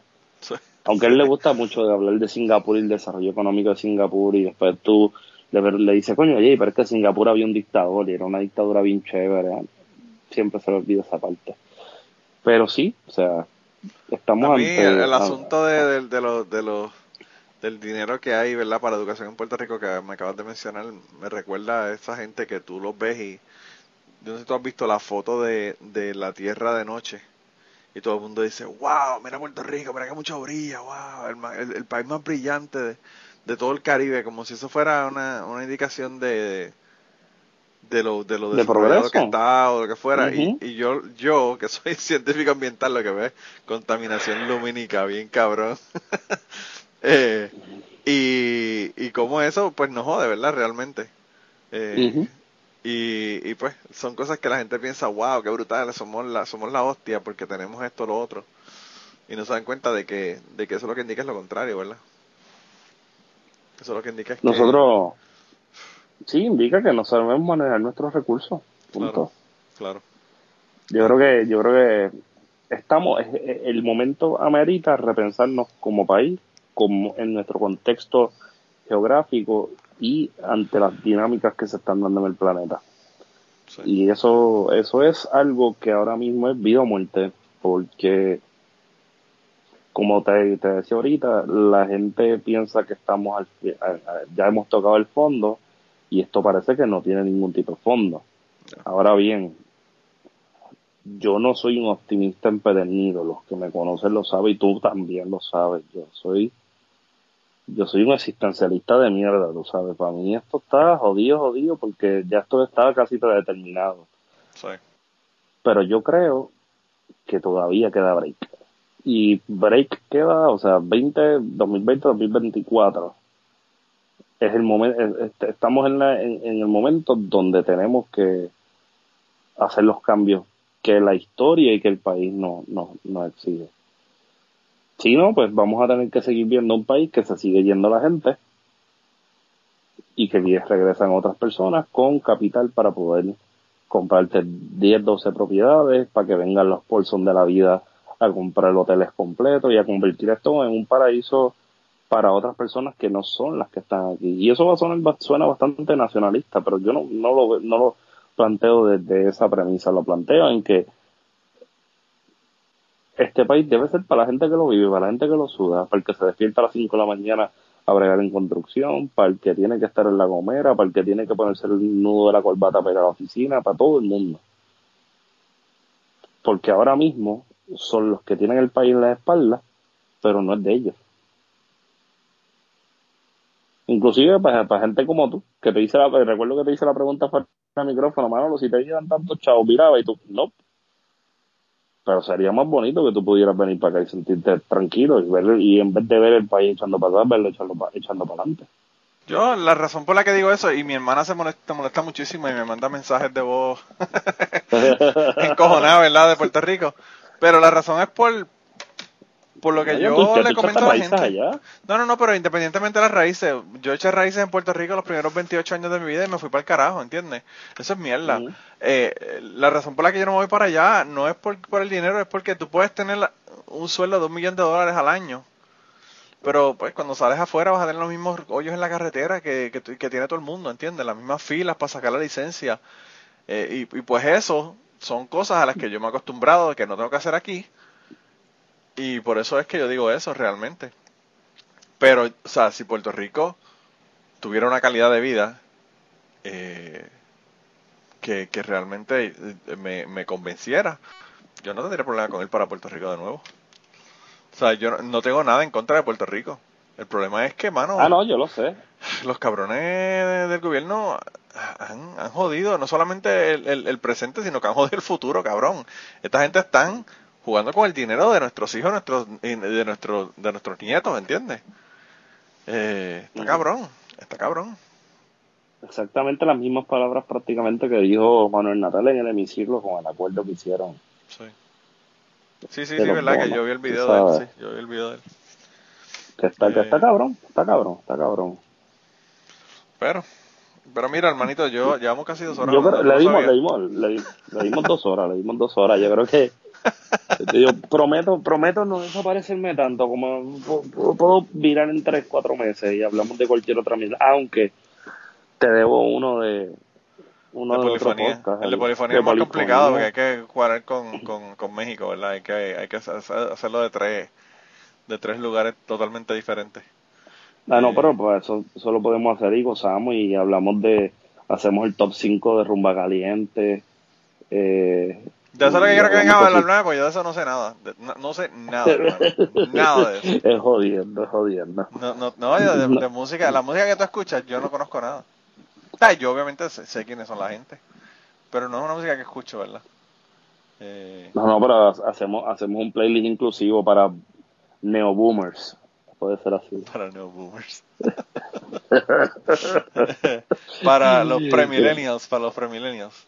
Premillennials, neo boomers puede ser. Es una línea específica, Sí, bien finita, bien delicada, que esos son los que se dedican a freír pavo en acción de gracias. Mano, tan rico, cabrón. Si tú probaras esa mierda, dejarías de joder con el, con el pavo frito. Yo no me, yo, yo no me cierro pro- a probarlo, a mí me parece genial. O sea, Cabrón, esa es la cosa más rica del mundo.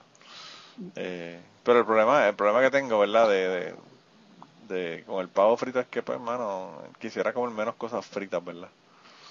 Eh, así que, pues, eh, ¿qué te puedo decir? Mira, y, y lo interesante es, para terminar y, y, y- dejarlo así como que abierta la cosa, eh, tú me preguntaste que qué temas íbamos, qué temas íbamos a hablar en el día, en el día de hoy, y yo te dije que podíamos hablar de almacenes, terremotos, protestas y elecciones. No hablamos casi de las protestas y de las elecciones no hablamos casi nada. Así que eso se nos quedó en el tintero, pero lo tenemos ahí para, para el futuro. Quizá un poquito más cerca de las elecciones hablemos de eso. Pero de verdad, yo- yo mano, me comprometo, hablamos con, hablamos pa, vamos a hacer, me comprometo a, hablar uno de elecciones nada más. Es más, si quiero hacemos hasta un recuento más o menos. no, el- lo que estaría cabrón es que vinieran los tres. Ustedes los, ustedes tres vinieran acá a, a- a grabar conmigo. Eso sí estaría cabrón. Ah, ah, pues solo eso hay que coger un pasaje para Kentucky. Bueno, también. Sí. O, o yo coger uno, ¿verdad? Que es solamente una persona. Fíjate, te- esa, esa no, no es mala, puedes hacerlo, venir para acá, entonces podemos hablar, podemos sacarte la tarjeta electoral como Gigi Fernández, pero para que no la uses, pero lo hacemos por joder y cosas así. este, pero, pero sí, sí, este, le damos, le damos poco a poco, en la medida que, que sea posible, le seguimos metiendo más contenido a eso. Pero anyway, de, bueno, todos modos, igual, de todos modos, gracias por haber, gracias por haber venido. No, te agradezco yo que tú me consideres porque eh, opinionar es, a veces es como, como complejo. O sea, que al principio yo siempre que yo hablo mierda con cojones y creo que profesionalmente. Yo soy dos cosas profesionales, gordo profesional y hablando hablador de mierda profesional. Pero pero sí, como que ver que se den estos tipos de espacios que se pueda conversar sobre, sobre cosas que son importantes para mí son, son bien bonitos. Y además tú sabes que nosotros en cualquier sitio que, que llegamos siempre mencionamos este espacio como un espacio bonito y como espacio de, el, curador de historias, ¿verdad? Que tal lo que el, término que usamos la, la vez que grabaste con nosotros, pero un espacio bonito donde, donde nos conectamos la gente de la diáspora y los de acá y, mantenemos esa conversación constante. Y eso, pues yo también te lo agradezco. Y agradezco que me, me hayas invitado. Yo estaba comentando con un compañero, con Luis, de, del podcast desde la línea, y estaba hablando de la cuestión de los podcasts de Puerto Rico, y estaba hablando de que hay una serie de podcasts de Puerto Rico que son como que super unidos y super aware de los demás. Y no solamente aware, sino que aparte de saber que existen, se dan apoyo, se, se promocionan unos a otros, van invitados de un, pa- de un lado para el otro. Eh, Y hay otros que no, ¿verdad? Que se creen que son más como mierdas y, y- y son especiales, ¿verdad? Supuestamente. Eh, no voy a mencionar nombres, pero, pero hay unos que son ahí como que más, más, más como mierda. Y, Sí, no vamos a mencionar el nombre, pero tú, ustedes saben quiénes Sí, son. ustedes saben quiénes, ustedes saben quiénes son. Este, creo que salen los lunes el, el podcast. Este, Uy. eh, Uy. salen unos cuantos el lunes, no, no, no podemos decir que es uno nada más. Pero anyway, el caso es que, que hay una gente que se cree que son mejores que los demás. Yo pienso que, que se pierden de mucho por estar en su isla solos, ¿verdad? Flotando en el medio del océano sin compartir con el resto de la gente. Yo creo que parte del compartir entre, entre los grupos de, de, podcasteros de Boricua es eso, tú sabes, es la interacción, es la, el intercambio de historias, el intercambio de ideas. Eh, y, y, en mi opinión, yo te lo he dicho mil veces y no, te lo, y no te lo estoy diciendo porque estás aquí, porque lo he dicho en otros episodios donde tú no has estado. Yo creo que Plan de Contingencia es uno de los, de los podcasts de los mejores podcasts de Puerto Rico, de los más importantes. Donde se, se hace el trabajo, se hace el trabajo. Donde se habla una serie de temas y, una, y, una, y, se, y se traen unas ideas que, que no se han traído en otros lugares. Y yo pienso que esa es, esa es la clave de la popularidad de Plan de Contingencia. Pero antes de irnos, dirá a la gente dónde los consiguen. Bueno, a mí, a mí me consiguen arroba phto en Twitter. Ah, el podcast Plan de Contingencia lo pueden conseguir en Twitter bajo arroba de contingencia. En Instagram lo pueden conseguir como Plan de Contingencia Podcast y en, y en Facebook también lo pueden conseguir como Plan de Contingencia Podcast y eso los lleva a la página. Eh, ahora mismo eso está en radio también. Ahora mismo yo no estoy participando del proyecto, pero estoy bregando con cosas académicas, pero que los exhorto a que estén pendientes porque se están trabajando un montón de cosas bien chéveres y yo creo que esto sigue encaminándose por ahí para arriba. Y entonces estamos los martes con Luis Herrero, eh, en los martes de contingencia en Radio Isla 1320, que lo pueden escuchar por Tuning Radio, bajo Radio Isla, lo pueden ver live, aunque yo, Esteban es lindo, yo no, yo no soy muy bonito frente a la cámara. Eh, lo pueden ver bajo con la aplicación de Radio Isla, que es Radio Isla, o lo pueden ver por radioisla.tv, lo pueden ver en Facebook de Radio Isla que buscan Radio Isla 1320, lo van a ver ahí. Estamos martes de 12 a 1 compitiendo con Jay Fonseca. Venimos por allá a tumbarle el guiso los martes de Jay Fonseca. Este, nada, es lo mismo que están acostumbrados a escuchar, pero con un poco más de seriedad, sin malas palabras. Y pues discutimos lo que sucede con, con el país y lo que sucede fuera de Puerto Rico, aunque no nos gusta mucho hablar de Trump pero tenemos una discusión amena que por lo menos no se está dando en los espacios de Radio M y ahí pues estamos nosotros poniendo el granito de arena. Ahí por lo menos consistentemente estamos Esteban y yo, porque pues Wario tiene su compromiso eh, de maestro y a esa hora no puede dar, aparecer por ahí. Los días que está libre aparece y como quiera pues se hace, se hace un tremendo trabajo juntos. Para, para diversificar las voces en la radio M, que lo que es un chorro de, como estábamos hablando antes de comenzar a grabar, un chorro de, de baby boomers, ¿verdad? Baby boomers, abogados que tratan de decir las cosas desde una premisa que está bien jodida y pues nosotros estamos ahí tratando de, de, meternos a la discusión y tratar de darle un poco más de diversidad, aunque pues reconocemos también que, que, hace falta mucho trabajo, sobre todo mujeres, hermano. Eh, necesitamos que, se abran espacios y, y, que no solamente se abran espacios, que, que las mujeres también reclamen su espacio para hablar en la radio, porque pues lamentablemente, y lo digo con todo el, el, reconocimiento del privilegio que ser hombre, pues somos nosotros, pero somos tres hombres hablando en una estación de radio, cuatro cuando está Wario.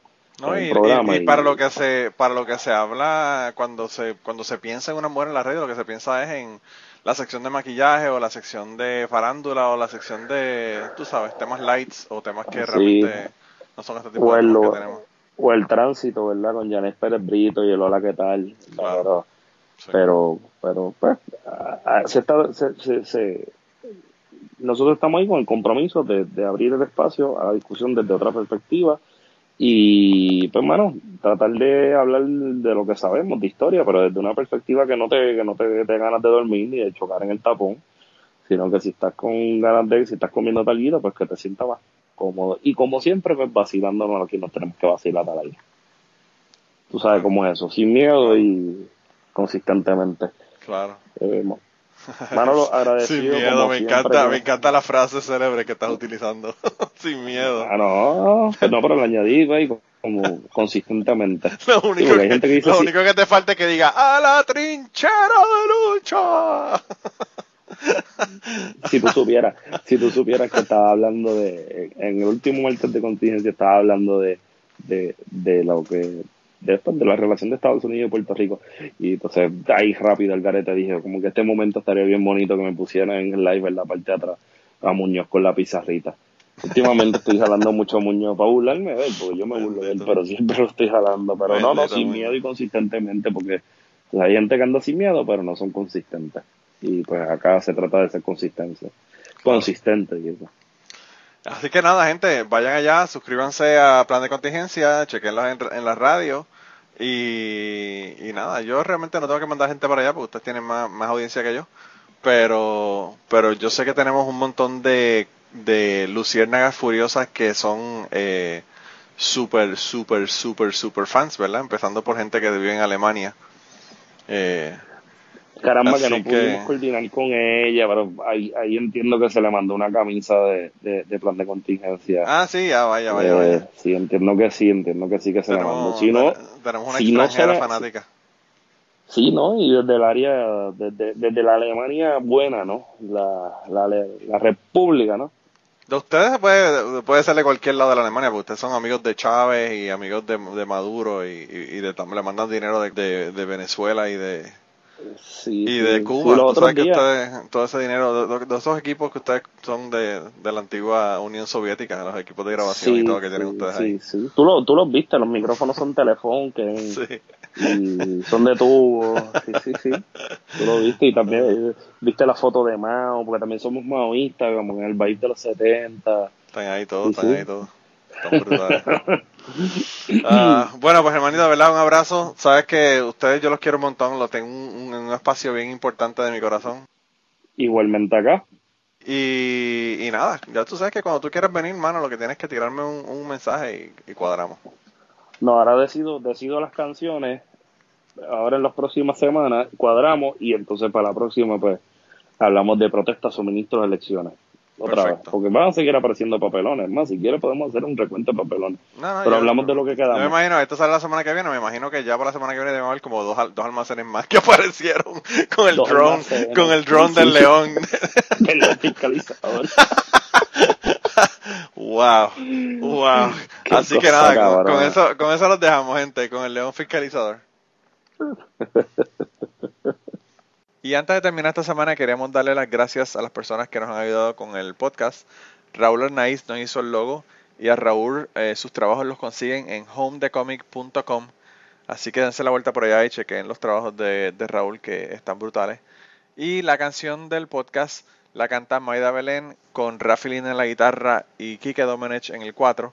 Y eh, queremos darle las gracias también a ellos por haber permitido que nosotros usáramos la canción para el podcast. Si te gusta el podcast y quieres apoyarnos en el podcast, puedes ir a la página de Patreon de nosotros, que es patreon.com slash cucubano, y ahí puedes hacer aportaciones para el podcast y además de las personas que aporten eh, ahí para el podcast, le vamos a tener material adicional que no va a estar incluido en el podcast dentro de la página de Patreon.